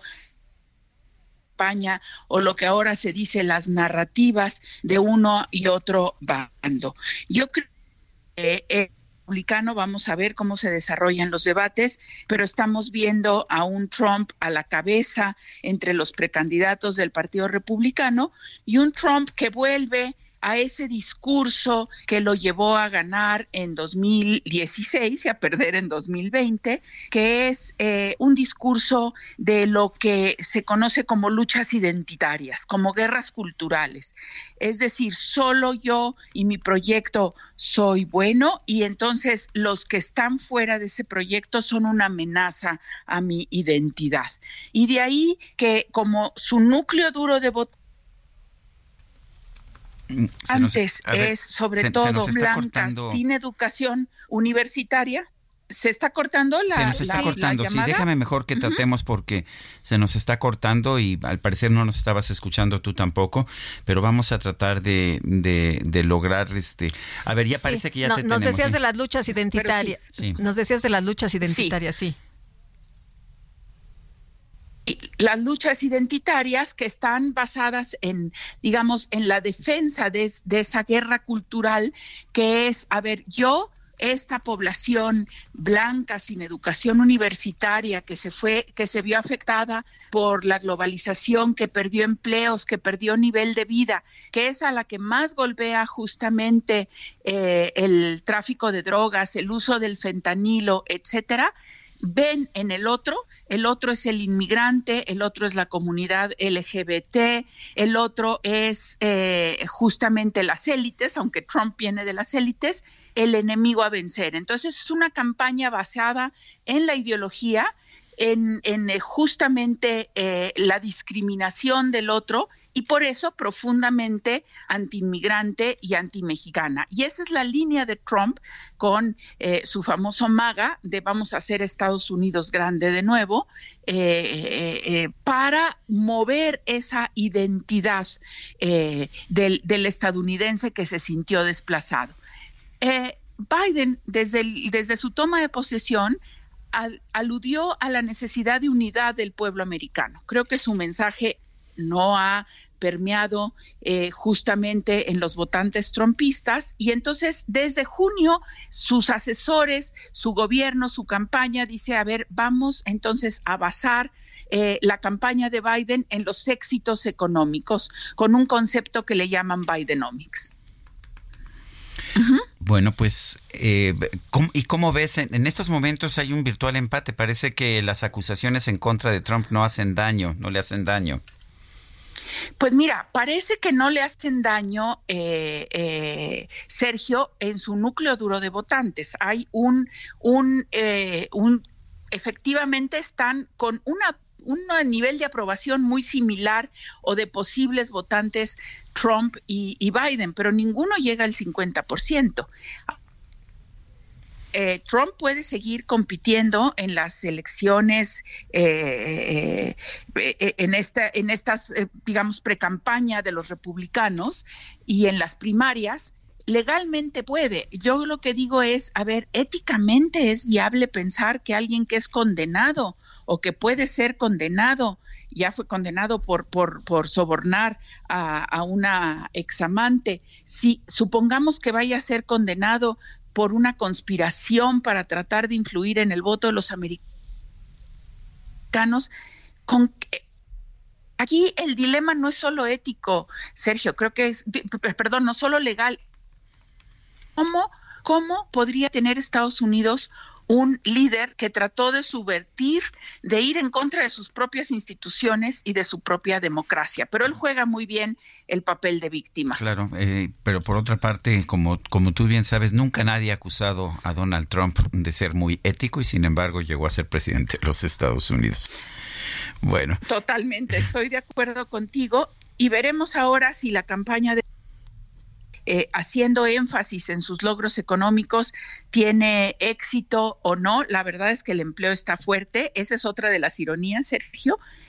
Hay más de 5 millones de empleos disponibles en Estados Unidos para los que no tienen personal, para los que no tienen gente. Y sin embargo, Uy, se tienen nos- una campaña anti Muy bien, pues embajadora. para la migración. Muchas gracias, como siempre, por tomar la llamada. Qué gusto escucharla. Muchas gracias, Hasta luego. Hasta luego. Este próximo 12 de agosto se va a celebrar el Día Internacional de la Juventud y el TEC de Monterrey tendrá, pues lo hará con, con, con temas sobre nuevas tecnologías y tendencias de educación para los jóvenes. La doctora Beatriz Palacios es directora de Innovación Educativa del TEC de Monterrey. Doctora Palacios, ¿cómo está? Buen día. Cuéntenos de en dónde o cómo se van a ventilar estos temas allá en el TEC de Monterrey. Buen día, pues ante todo lo que quiero decirles es que estos temas son pues parte esencial de nuestro modelo educativo. O sea, creo que hoy en día hablar de la educación en el TEC de Monterrey es hablar de darle a nuestros alumnos mejores herramientas, pero sobre todo enseñarlos a usar estas herramientas para que ellos, por un lado, aprendan mejor, pero también para que estén preparados con las competencias que les van a permitir estar en el mundo eh, laboral y social en el futuro. Entonces, para nosotros hoy en día es parte de nuestro modelo educativo el integrar no solo las de tendencia, ¿verdad? Todas estas nuevas tecnologías, inteligencia artificial, realidades extendidas y metaversos, etcétera, pero también el uso de estas herramientas conscientemente, con ética y con el entendimiento que estas habilidades ya son parte importante en el contexto en general de trabajo y social. Entonces, tenemos que poderlas vivir dentro de nuestro proceso de aprendizaje y es lo que hemos como tecnológico impulsado, no solo en esta etapa, sino a lo largo de 80 años de historia.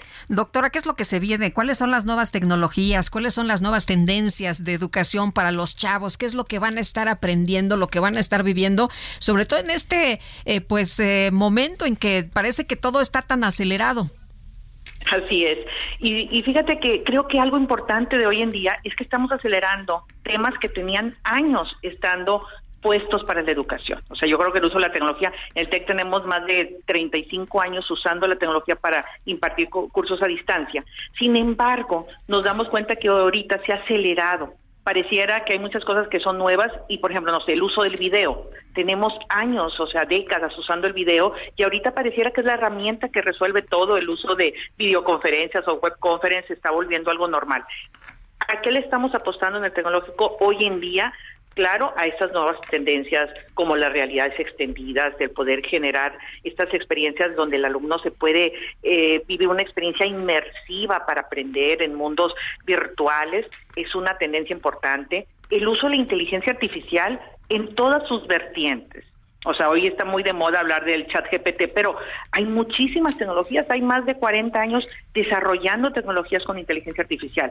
Tenemos que potencializar el uso de estas herramientas, tenemos que enseñar a nuestros alumnos a usarlas de manera ética, consciente y con las habilidades necesarias. Entonces, esta es otra tecnología muy fuerte. Los mundos virtuales o metaversos también es una tendencia que ya tenemos ahorita incorporada, pero la vamos a seguir impulsando en los siguientes años. Todo el tema de uso de simuladores, la creación de, por ejemplo, eh, laboratorios virtuales, laboratorios con inteligencia artificial que permitan que el alumno recree prácticas eh, con elementos que a lo mejor no podríamos tener de manera física y que la parte virtual y tecnológica nos les darían estas oportunidades a los alumnos. Estas son solamente algunas de ellas que, que ya están hoy en día implementándose y queremos todavía potencializar su uso en los siguientes años. Muy bien. Doctora Beatriz Palacios, gracias por conversar con nosotros. Gracias a ustedes y, y pues sobre todo mucho ánimo a nuestros jóvenes y a nuestras universidades y escuelas. Tenemos mucho que hacer para seguir incorporando de manera consciente y adecuada estas tecnologías. Muchas gracias. Y tenemos un recorrido y vamos, vamos al Estado de México con Leticia Ríos.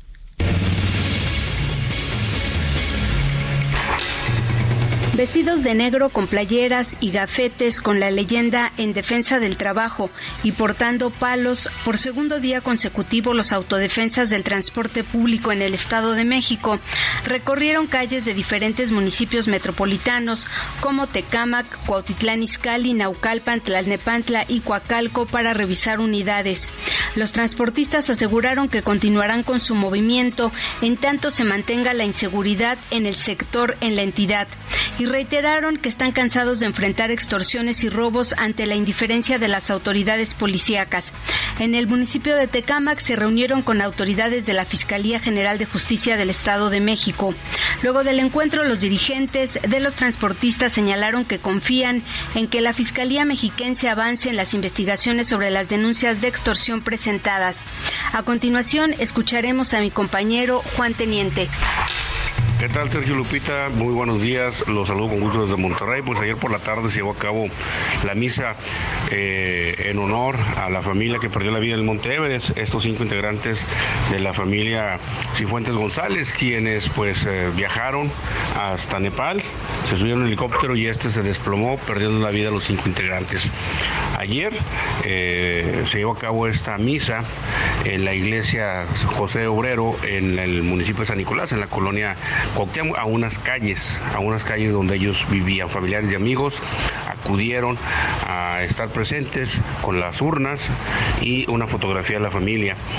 Y de esta manera pues ya se les recordó y ya ellos ya descansan en paz. Lo que no dijeron los, los familiares es si estas cenizas se quedarían en Monterrey o se llevarían a la ciudad de San Pedro de las Colonias en Torreón, donde son originarios los papás de esta familia González y Fuentes.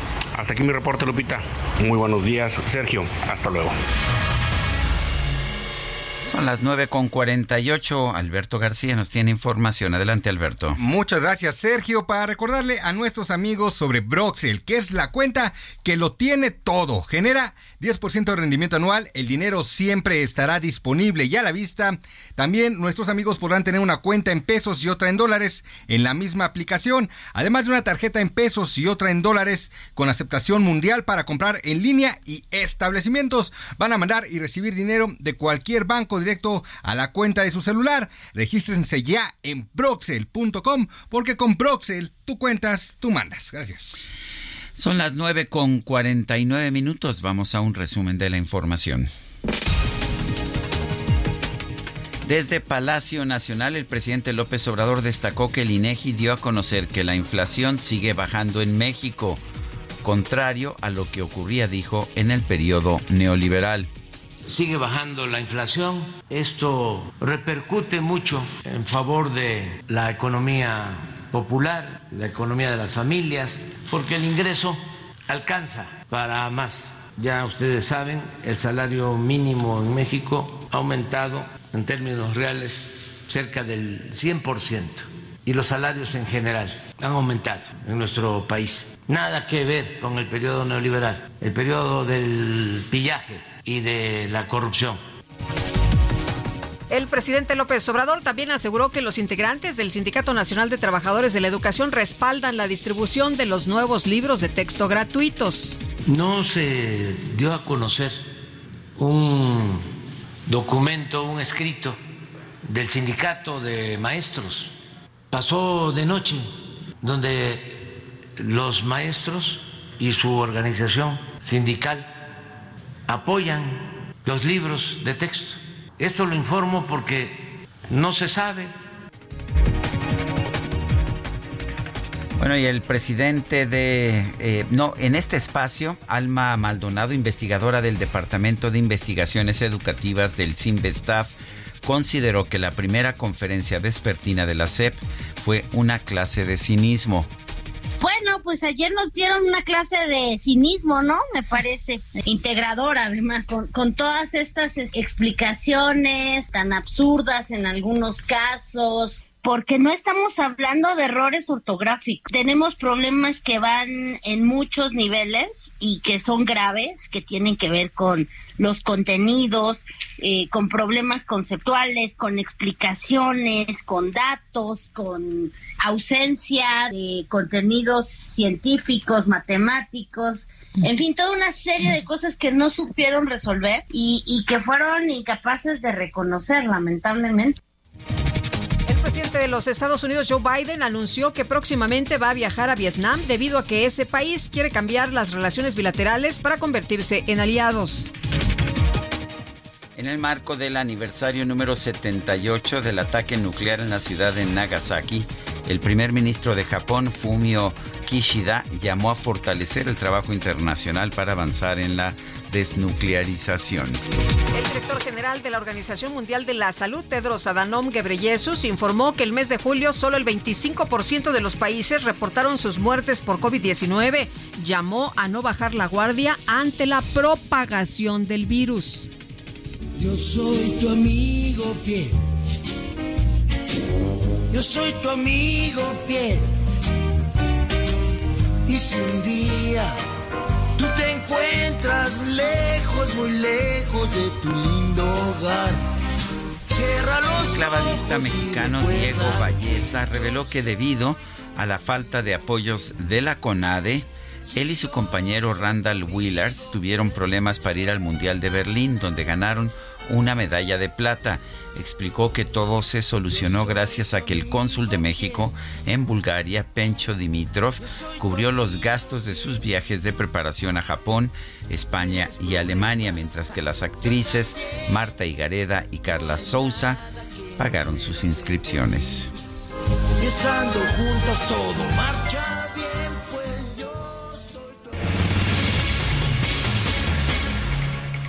Bueno, y la secretaria de Educación, Leticia Ramírez, agradece en la cuenta de Twitter que a las maestras y a los maestros que apoyaron los nuevos libros de texto gratuito y que contribuyeron en su construcción sin su trabajo, esfuerzo, participación e invaluable compromiso con la educación, la nueva escuela mexicana no sería posible. Son las 9.53. ¿Qué crees, Guadalupe? ¿Qué pasó? Que ya se nos acabó el tiempo. Pues vámonos entonces, que la pasen todos muy bien, disfruten este día y nos escuchamos mañana, que ya será jueves a las 7 en punto. Hasta mañana, gracias de todo corazón. Lo dejamos con Juanes, Oye Mujer.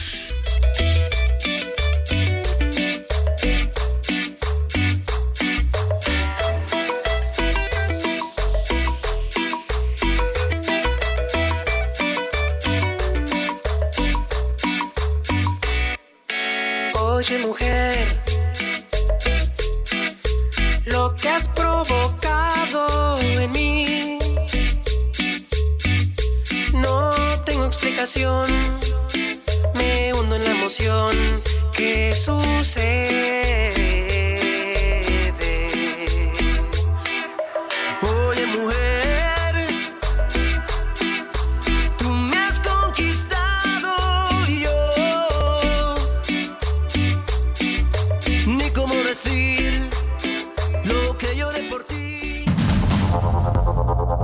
Heraldo Media Group presentó Sergio Sarmiento y Lupita Juárez.